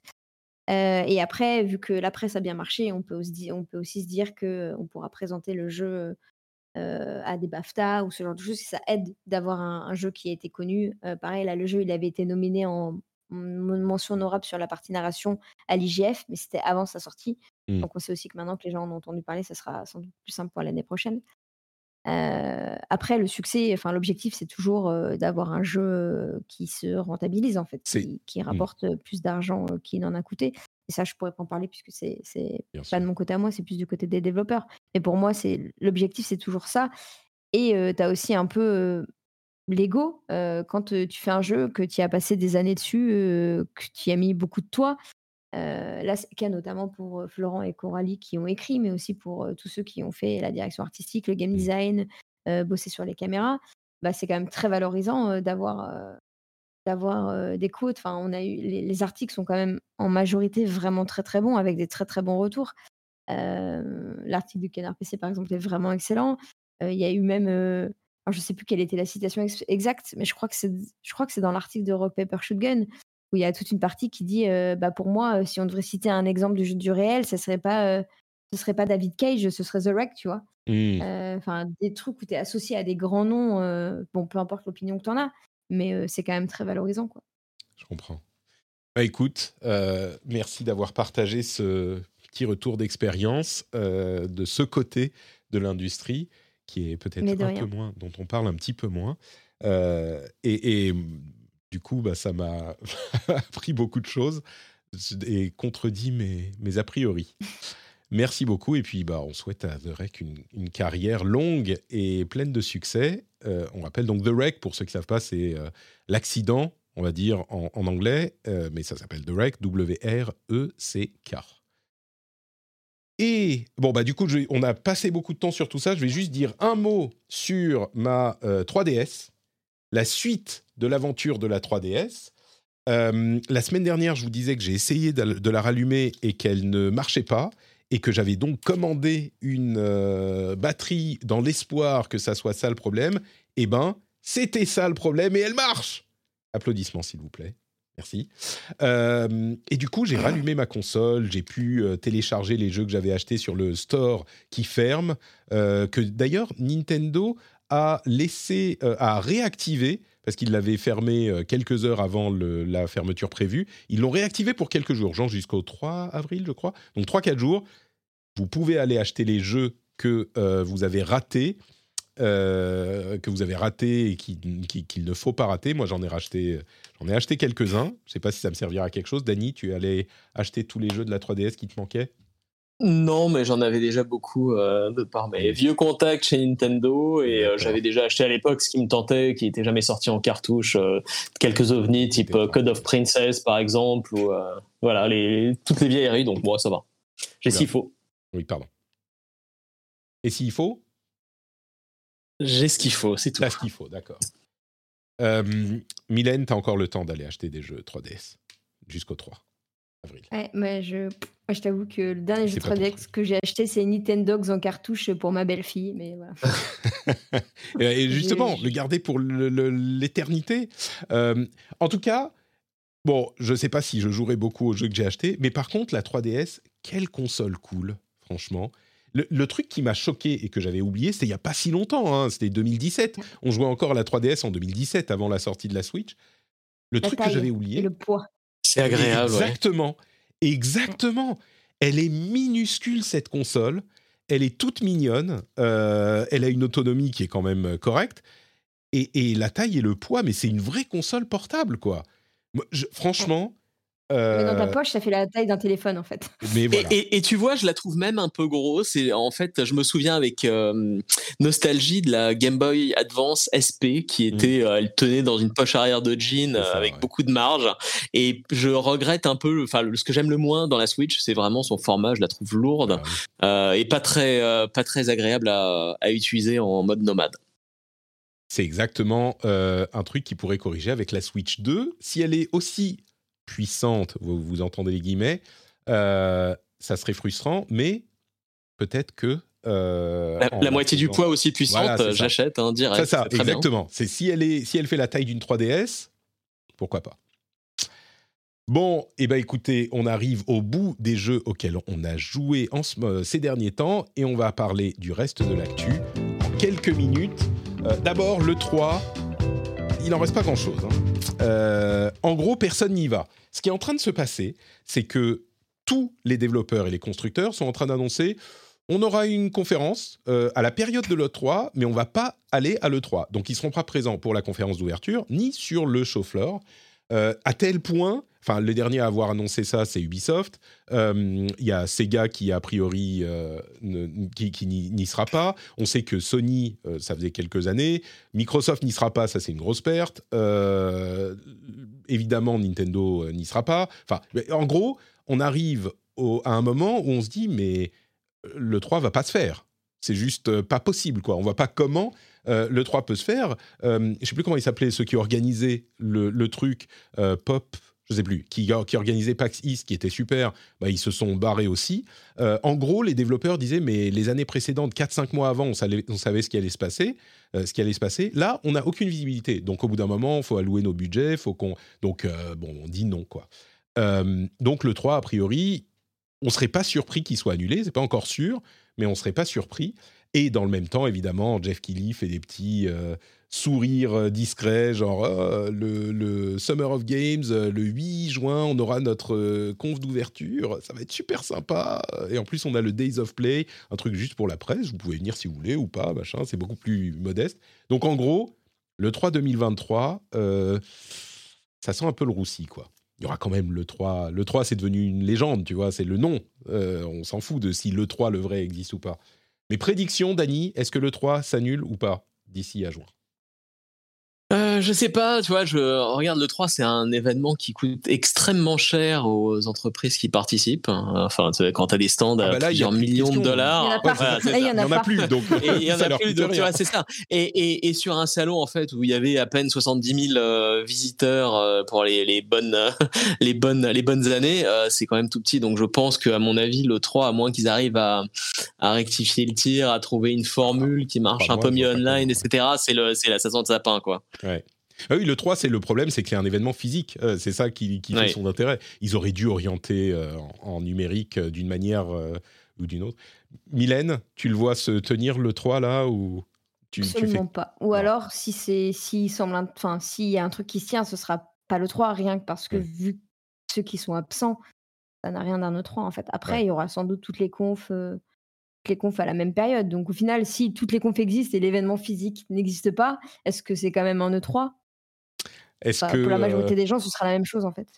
Comme on dit, est-ce qu'un arbre entend les gens pleurer dans la forêt s'il n'y a personne? Je crois que c'est ça là. mais, en plus, tu vois, le, tu, vois, le, planifier un événement physique, ça prend plusieurs mois euh, de travail, tu vois, pour avoir un stand, la présence, les gens, etc. Planifier un événement online, ça demande quand même moins de, temps et de ressources, mais c'est quand même long, donc euh, c'est surprenant qu'il n'y ait pas beaucoup d'informations pour l'instant là-dessus. Ah c'est inquiétant. Euh, à la limite, peut-être qu'il pourrait faire un truc genre uniquement trade, genre un salon business avec euh, même pas de, journalistes du tout, mais juste parce que c'était ça l'important. Mais si t'as pas de raison d'y aller pour ton, montrer tes jeux, est-ce que tu vas y aller juste pour le business? Bon, bref on verra. On, aura l'occasion d'en reparler. J'aime beaucoup ce que dit euh, la chatroom. Euh, Jeff Kelly qui ramène les clous, euh, qui se ramène avec les clous du cercueil, mais complètement. Lui, il, arrive, il est pac, pac, pac. Ah, mais c'est comme c'est dommage, vraiment. Bref, son hold-up de l'E3 a l'air de se concrétiser très, très fort de sa part, le, le monsieur Kelly. Euh, un petit mot sur la proposition de loi numéro 790 et la tribune euh, écrite en, soi-disant par euh, une combien 150 influenceurs dont Squeezie, Natou, plein d'autres. En fait, c'est une, une proposition de loi qui vise à euh, corriger les dérives des influenceurs et notamment des euh, problèmes de promotion de choses comme de la chirurgie esthétique, euh, des, des, suppléments alimentaires qui sont pas tout à fait pas tout à fait légaux, ce genre de choses. Et il y a une tribune lunaire qui est sortie au cours de la semaine dernière, dans laquelle 150 influenceurs dénonçaient cette euh, tribune et euh, disaient qu'il fallait protéger l'économie des influenceurs qui fait avancer la France, machin. Et quand on voit, on met ça en parallèle à la loi qui disait, euh, dans la tribune, il dénonçait la loi, il disait on va nous, nous couper euh, nos moyens de travail, etc. Quand on met ça en parallèle avec la loi, qui vraiment, pour le coup, tout le monde est d'accord pour dire que ça, euh, c'est prévu pour euh, contrer les dérives du truc, c'était complètement lunaire. Et il s'est trouvé dans un retournement digne C'est la suite qui est encore plus drôle. tous, enfin tous les plus gros en tout cas, ont commencé à dire euh, mais mais non mais attends moi j'ai pas signé ça j'ai donné un vague accord de principe et on me devait me donner plus d'infos et j'ai pas eu plus d'infos mais j'ai jamais donné mon accord et enfin tous les plus gros les Squeezie les machins ils ont dit non non et puis enfin j'aurais dû plus plus faire attention à ce qu'on n'utilise pas ma signature mais clairement et du coup alors ça venait des agences euh, d'influenceurs et je, ne serais pas surpris qu'il y en ait quelques-unes qui les faites euh. mais le truc c'est que ça protège des modèles que ces gros-là n'ont même pas vraiment utilisé les Squeezie, il n'est jamais allé faire de la pub pour de la chirurgie esthétique, que je sache. Donc euh, c'est vraiment une opération qui s'est passée, qui, démontre en fait le fait que cette industrie est encore très jeune et très amateur. Euh, et ça, enfin, ça aurait jamais dû se passer, mais c'était. Si vous en avez entendu parler, ils ont tous dit non, non, non. Moi, cette loi, elle est très bien. Euh, je ne veux pas que mon nom soit associé à cette tribune. Donc, merci, au revoir. Apparemment, ce qui s'est passé, c'est que surtout, on leur a vendu un, texte pour faire en sorte que les gens, enfin, que les, que les personnes qui allaient voter fassent bien la différence entre, entre les créateurs de contenu et les influenceurs, en fait, qui sont plus bah, sur les réseaux sociaux, etc. etc. Et ils ont donné leur accord de principe. Mmh. Mais ils n'ont jamais signé, quoi. Mais enfin, toute l'ironie du truc, c'est on est là, on, on dénonce, on, fait plus sérieux, euh, on fait attention à ce qu'on fait, etc. Et ils se retrouvent tous à signer un truc qu'ils n'ont même pas lu. Enfin, l'ironie du truc est quand même assez ouf. Et le, plus drôle, c'est aussi derrière la réaction de Lumic, qui a, qui a publié un communiqué en mode Nous regrettons que la tribune euh, euh, ait été mal perçue. Ça avait pour objectif de raconter ce qu'est le métier, de soutenir l'initiative de, de régulation, mais faire juste attention à la manière dont ça serait fait. Enfin, oui, encore le ah non mais c'est pas c'est pas c'est pas nous, c'est vous quoi. Enfin. Mmh. C'était assez assez assez lunaire comme je disais. Euh, quoi d'autre? Quelques petites news. Alors il y a Donjons et Dragons qui arrive dans Minecraft. Euh, c'est plutôt original, c'est marrant comme, euh, comme idée. Ça sera un DLC pour Minecraft dans lequel on va avoir des, des beholders, enfin des trucs, on va vivre une aventure de Donjons et Dragons dans Minecraft. Je trouve ça tout à fait adapté. Danny va se jeter, se jeter dessus. Minecraft et les sandbox games. Euh, non, mais là, c'est une, aventure Donjons et Dragons. T'as un château, oh, t'as ah bah, des, trolls. C'est fou. Il y a même un beholder. Ça a l'air magnifique. Ça a l'air magnifique. Witchfire, si vous n'avez pas euh, suivi un petit peu ce jeu, moi je, suis assez curieux de voir ce qu'il va donner. C'est un petit peu dans le genre de Painkiller, mais il y a une, vidéo qui montre le système de magie euh, qui est aussi important que les armes et la manière dont euh, certains sorts peuvent influencer les autres. Le feu fait des dégâts sur le temps et si tu fais ensuite des éclairs, bah, ça va diffuser les dégâts de feu à tous les ennemis. Enfin, Painkiller, moi j'adorais à l'époque, et Witchfire, je l'attends avec, avec un petit peu d'impatience, on va dire. Painkiller, c'est pas un, FPS il y a genre 20 euh, ans euh, Ah oui. ouais, d'accord, je m'en souviens vaguement, il était sympa. Mais ouais, ça remonte. Il faudrait que je revoie une ou deux vidéos dessus parce que ça, ça date. Ouais, ouais, FPS bien à l'ancienne, et là, c'est complètement l'héritier. Je me demande s'il y a. Ça, ça, doit être des Polonais. Je sais pas si c'est des Polonais ou Witchfire, mais c'est eux qui font ce genre de jeu. Ils sont super doués pour ça, ils adorent. Et euh, je serais pas surpris qu'ils soient polonais. Bref. Euh, tac, tac, tac. Genshin Impact, vous connaissez? Ben Honkai, merde, Honkai Rail, Honkai, comment il s'appelle? Honkai Star Rail, c'est ça? Euh, c'est le prochain jeu euh, de Hoyoverse et il sort en avril. Je ne savais pas si on avait une date avant, mais il sort en avril. Est-ce que Hoyoverse peut faire vivre deux jeux à la Genshin Impact en même temps? Ça ressemble énormément. Alors, c'est pas le même type de gameplay. Et en plus, ça sort en avril, juste avant la déferlante. Bon, c'est peut-être pas le même type de public, mais euh, c'est très joli mais je suis curieux qu'il euh, sorte à ce moment et de cette manière. On, testera peut-être. Tekken 8, on n'a plus beaucoup de temps malheureusement pour parler de Tekken 8. Euh, je suis sûr que... Ça mérite un épisode spécial vu ton amour du jeu de toute façon. Écoute, entre Street Fighter et Tekken, euh, il y a plusieurs créateurs de contenu qui ont eu l'opportunité de passer quelques heures dessus, dont Kayane, qui nous a fait une belle vidéo sur le sujet. Euh, je suis très, très. Euh, en gros, les choses ont l'air intéressantes. Kayane a quelques reproches à faire euh, que vous pouvez aller voir sur sa vidéo. Mais en gros, vraiment, c'est Tekken 7 avec plein de systèmes en plus qui focalisent le jeu, qui focalisent vers l'agressivité. En gros, il y a un, système qui s'appelle, je sais plus, le Heat Wave, Heat machin, quelque chose. Qui, en gros, on peut déclencher le truc et on a plein de bonus. C'est un buff et le buff continue tant qu'on continue à être agressif. Et il y a plein de systèmes comme ça qui poussent à être agressif. Donc ça a l'air vraiment d'être un, jeu euh, qui est dont, l'orientation est modifiée par, par ces systèmes-là, de manière vraiment à pousser l'agressivité. Je suis très curieux de mettre les mains dessus. Ça risque de pas être pour tout de suite. Euh, j'ai entendu certains dire que pas avant 2024 euh, peut-être. On aura peut-être une annonce à, à l'E3 justement, enfin l'E3 qui n'est pas l'E3 Et, ce que disent aussi les gens, c'est qu'il est super beau. Ça se voit pas sur les vidéos en, 1080, euh, mais en 4K, ça se verra. Et j'ai très hâte de mettre les mains dessus en 4K. Ça m'a donné envie de jouer à Tekken 7. Donc peut-être qu'on fera ça en stream après, après le, l'enregistrement. Et d'ailleurs, l'Evo Japan a lieu ce week-end. Si vous cherchez de l'e-sport en, euh, jeu de combat, ce week-end, il y a l'Evo Japan. Vous pouvez vous euh, mettre dessus sur Twitch. Et je crois qu'on arrive au bout des news euh, de cet épisode. on a même parlé de The Last of Us sur PC. ah oui, la fin du deal Game Pass 1 dollar. Vous savez que si vous n'étiez pas abonné au Game Pass, vous pouviez vous abonner pour le premier mois à 1 dollar. Donc ça, c'est terminé. C'est pas tellement important parce que bah, il y a des gens, on peut le refaire, mais c'est juste pour le premier mois.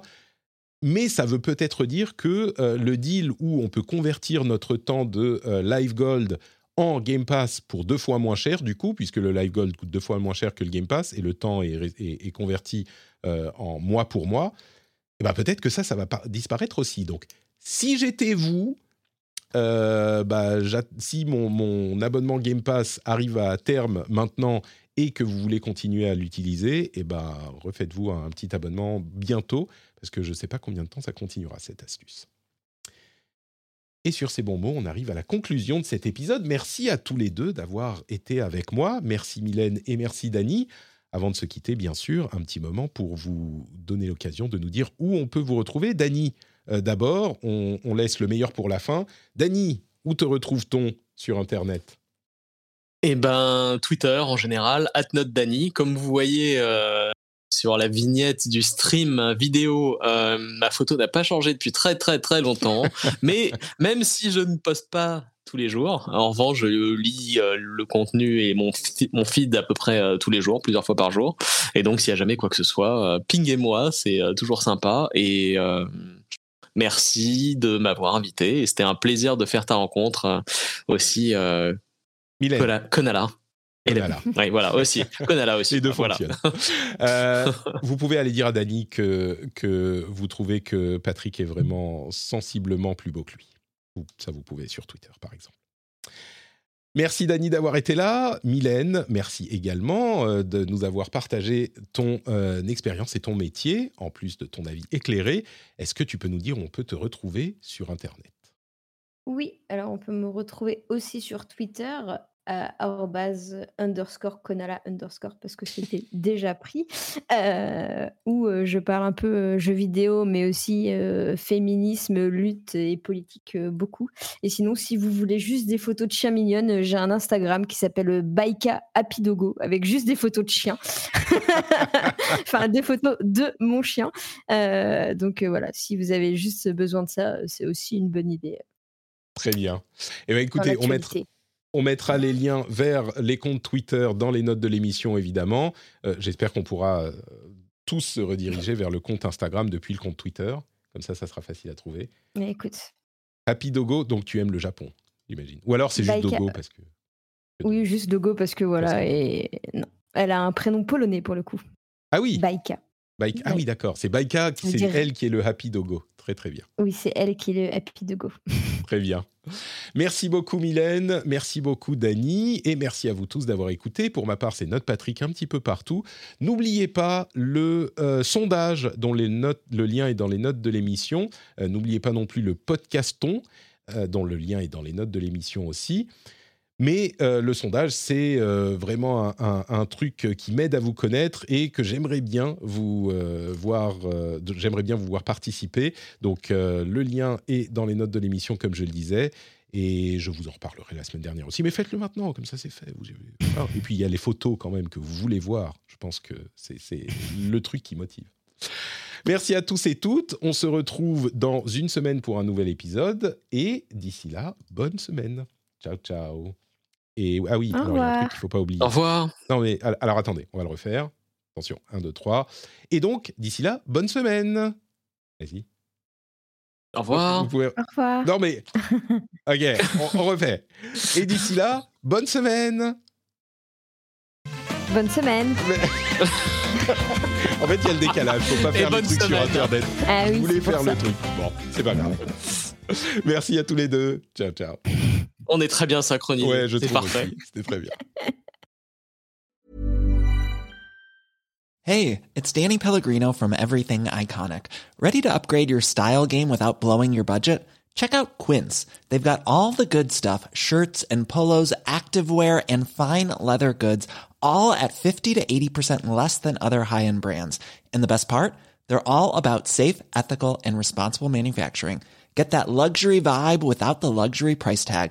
Hit up quince.com slash upgrade for free shipping and 365 day returns on your next order. That's quince.com slash upgrade. When you need mealtime inspiration, it's worth shopping Kroger, where you'll find over 30,000 mouthwatering choices that excite your inner foodie. And no matter what tasty choice you make, you'll enjoy our everyday low prices, plus extra ways to save, like digital coupons worth over $600 each week. You can also save up to $1 off per gallon at the pump with fuel points. More savings and more inspiring flavors make shopping Kroger worth it every time. Kroger, fresh for everyone. Fuel restrictions apply.